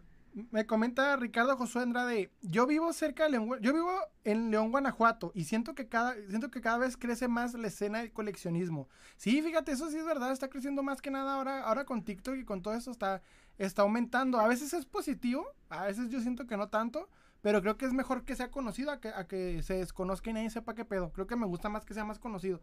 Hay cosas en contra, a veces las cosas se hacen más caras, hay más competencia, pero creo que por lado es bueno. Charla quiero Zamora, pero entonces se hace difícil conseguir coleccionables aún estando cerca de Estados Unidos o de qué manera se vuelve más difícil de conseguir. Aquí, por ejemplo, en mi ciudad tenemos la ventaja de que hay muchos revendedores, hermano, pero muchos, muchos revendedores. Y, y, la mayoría lo que hace es comprar de aquí para vender para allá, para el centro de la República. Entonces, por eso que es más que nada difícil de encontrar. Y no hay mucha cultura en Ciudad Juárez, no es una ciudad de. Es una ciudad de, de, peda, de que te vienes, te pones hasta el queque y ya, pero no es de cultura. Aquí, aquí un museo no pega, aquí no hay conocimiento de cine. O sea, acá mi hermano está haciendo milagros porque la neta no hay. No es una ciudad cultural. Yo veo mucha gente que, pues, León, Guanajuato, y Monterrey, CDMX, Guadalajara, o sea, tienen un chingo de cosas, cinetecas y demás. Aquí no tenemos ni madre, carnal, ni madre. Aquí no hay nada. Pues la ventaja es que reconozco de, vivir aquí es, por ejemplo, cuando una figura sale, eh, por ejemplo, Marvel Legends o un Black Series nuevo, pues sí puedes ir al paso y, irlo a buscar a las tiendas. Un día que te vas a buscar y lo encuentras. Esa es una ventaja que se tiene que aquí pues, llegan las cosas primero en Estados Unidos, ah, tal cual. Es lo único que puedes decir y que encuentras figuras coleccionables antiguas en muy buen estado porque normalmente son cosas que nunca se usaron o que eran de esos niños como que muy piquis, ¿no? Cosa que en México casi no se ve porque todos éramos niños bien desmadrosos. Entonces a veces puedes ir a las tiendas de coleccionables allá de, de Estados Unidos y la neta son personas que dicen, no, es que esta madre está intacta en caja o algo así, porque tal niño nunca lo abrió o simplemente otra historia, ¿no? Entonces, eso es lo que sí entiendo mucho, pero por alguna razón, y es algo que he estado viendo con mi carnal, el coleccionismo de promocionales aquí era muy, era muy poco o casi nulo, porque por ejemplo, yo llegué a coleccionar de niño lo que fueron los Wishus y los Funky Punky, que era lo más fuerte. Pero aún así se veía muy, muy poco eso. Y yo he visto que allá en, el sur, o sea, tienen por montones, porque estaba más la cultura de, de la, tienda de abarrotes. Y aquí en, aquí en Juárez se desaparecieron muy rápido. O sea, yo todavía era niño para cuando dejaron de haber tiendas de abarrotes y llegaron los otros a madre, a madre, a madre, a madre. Entonces, ya no había que la señora de la, de la tienda quisiera contrato con Sabritas y te vendiera lo del cupón y todo este rollo, ya no, ya se perdió muy rápido. Yo me acuerdo que incluso salió un promocional de del Chavo del 8, era un barrilito con un slime que hacía como un pedo. Este, fue el último que alcancé y fue porque fui a una tienda de barrotes que estaba hasta el otro lado de la ciudad, eh, porque por mi casa yo no había nada, o sea que era como una zona un poquito más como ya actualizada, ya no había nada de tienda de barrotes, entonces esa fue como mi último promocional siendo niño tal cual. Entonces, es algo que he notado que esa gente que llegó a tener como yo los Wiwichus o los Donkey Punky o los Guardias de Emperador, eh, no, los, no los guardó, o sea, los tiró, se deshizo de ellos, porque aquí la ciudad es un poquito más, eh, es una ciudad maquilera, es una ciudad que trabaja en, en fábrica y que se le pasa más como que eh, hay mucho negocio, lo que he visto es de, de electrónicos, o sea, se vende mucho iPhones, se venden mucho teles, Androids y todo, y más que nada porque al ser frontera, pues vienen los productos americanos. De hecho, normalmente aquí el, el negocio de, de, celulares es de que, ah, pues tienes que desbloquearlo porque viene con compañía de ATT, ¿no? Que son eh, compañías de telefonía, de telefonía americanas. Entonces, eso se ve mucho aquí en el norte, pero no es como que tal cual lo que he visto en grupos de CMX, de que no, güey, tengo toda la colección de Funky Punky, no, tengo toda la colección de bichos, tengo todo un tal, o sea, que sí los guardaron, que hay gente que sí los tuvo, o incluso he visto que hay gente que dice que mi mamá tenía una tienda de barrotes cuando era niño, entonces todos los profesionales yo los tenía todos, y los guardé, los tengo aquí en caja y tal, tal. Eso me hace que súper sorprendente porque cuando compré yo los bichos, el lote que, que compré, venían incluso en las esferitas, como venían cuando estaban nuevos, cosa que aquí en Juárez en mi vida iba a encontrar, entonces es algo que me sorprende bastante de ahí del, del, del sur. A ver, me comenta. Me comenta Daniel Castillo, lo mismo los sábados saliendo del trabajo paso a esos tianguis y se encuentran cada tesoro, que envidia. Dice, Ángel Azul Romo, ubicas al viejito de Toy Maker Channel, haz una colaboración con él. No ubico, hermano, no sé quién sea, pero eh, sí debería hacer más colaboraciones, pero soy bien, soy bien trimino, bien shy. Me comenta eh, Fenoash, a la madre, si tienen amor a colecciones. Ah, sí, me comenta eso. Me comenta, bro, aquí solo los dos tianguis y solo como tres puestos traen juguetes y coleccionables, sí. De aquí también. Dark Soldier, hay muchas cosas, pero hay que buscarle bien para agarrar buenos precios. Ese es el pedo. ¿De qué están hablando? De, de todo, hermano. Eh, Ángela, ahora ayúdame con TikTok porque se me está yendo.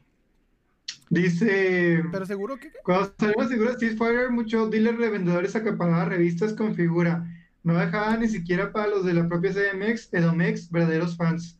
Qué, qué culero, pero pues cosas que pasan, la verdad. Espero que hermano llegue a lo, a lo, alto, bro, en el cine y que represente Juaritos. Bro, gracias, la neta le estamos tirando ahorita cada vez más profesional y, y queremos lograr más.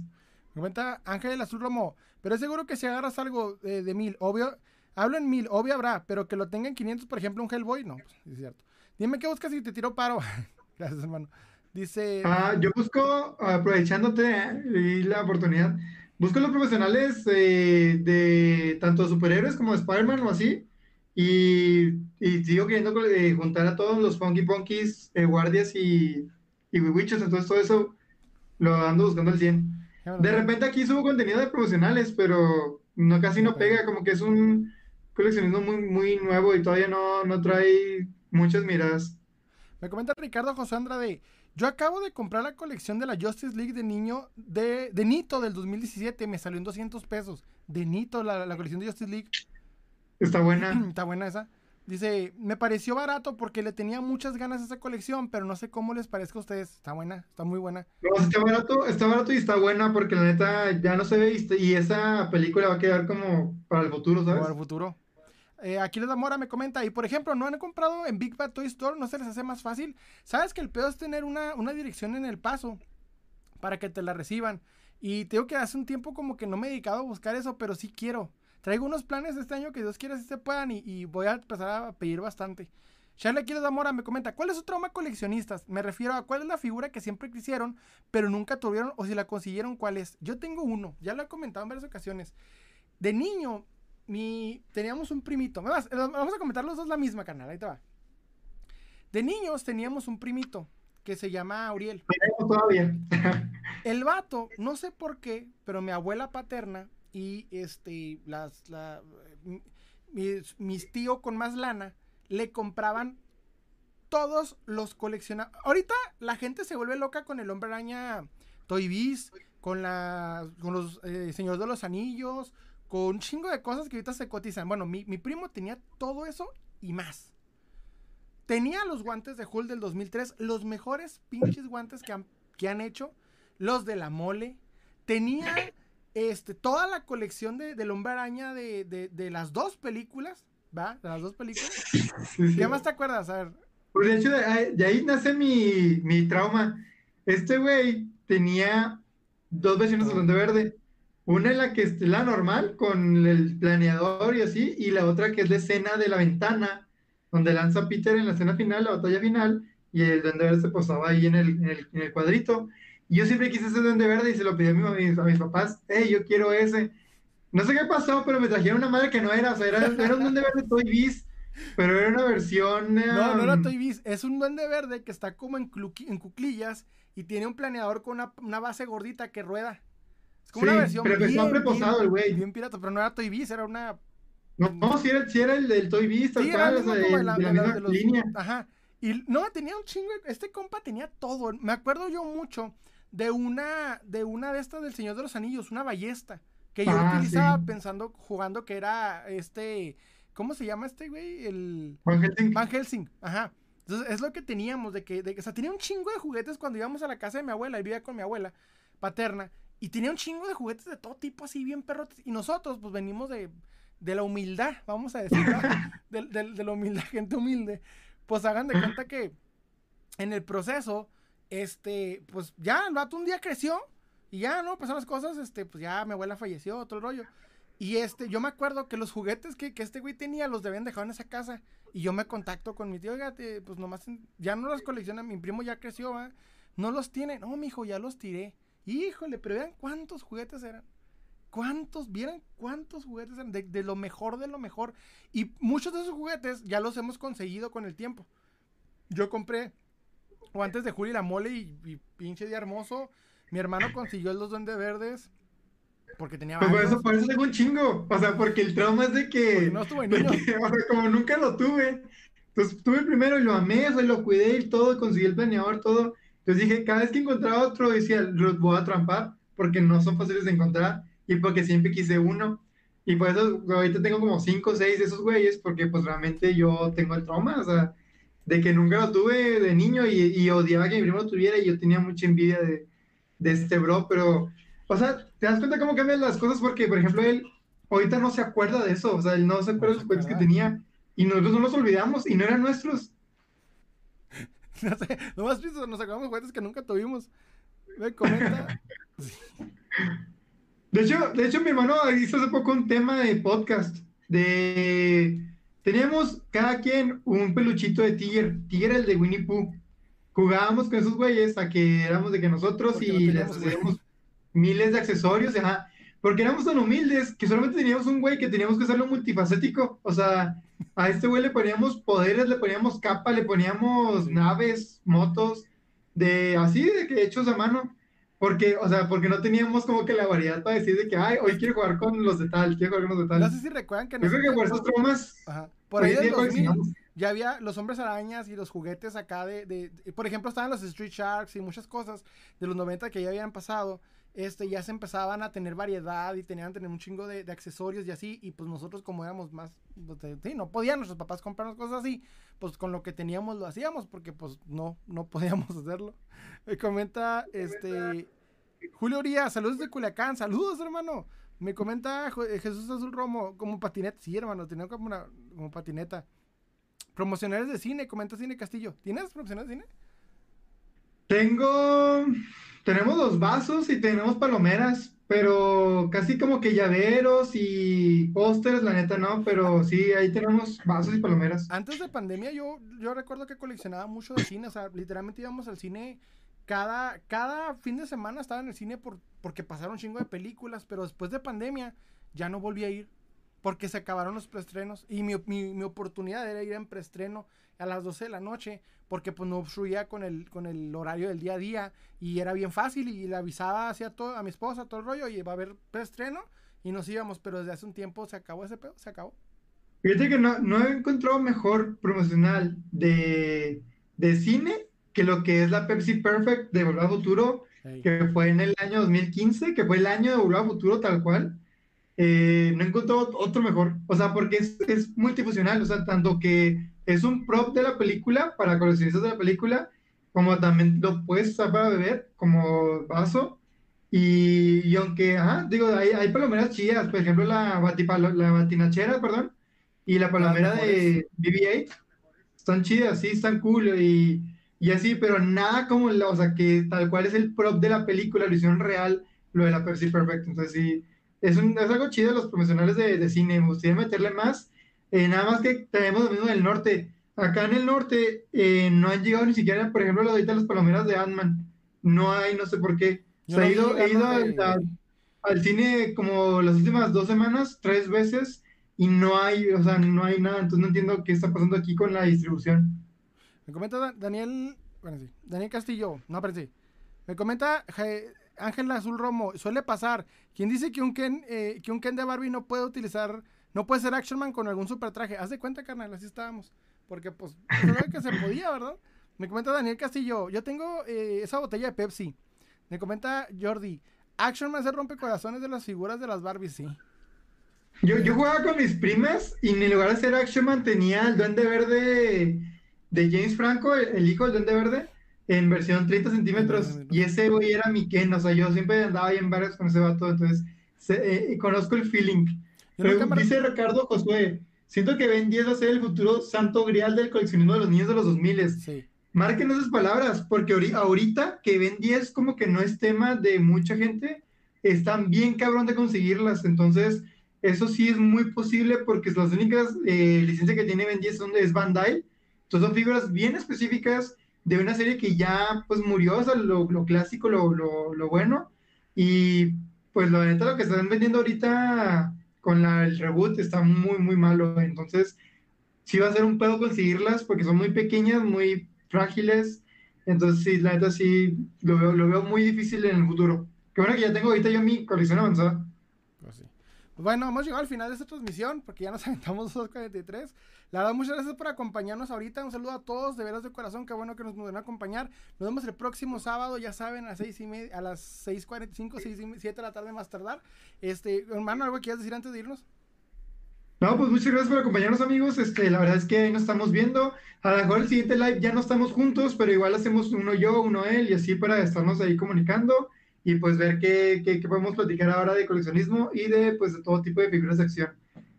Sale, muchas gracias por acompañarnos a todos, cuídense. Y aunque tuvimos unos errores ahí de a, tiempo, se pudieron arreglar. Sale todo, nos vemos. Cuídense, bye. Ah, sigo aquí, sigo aquí.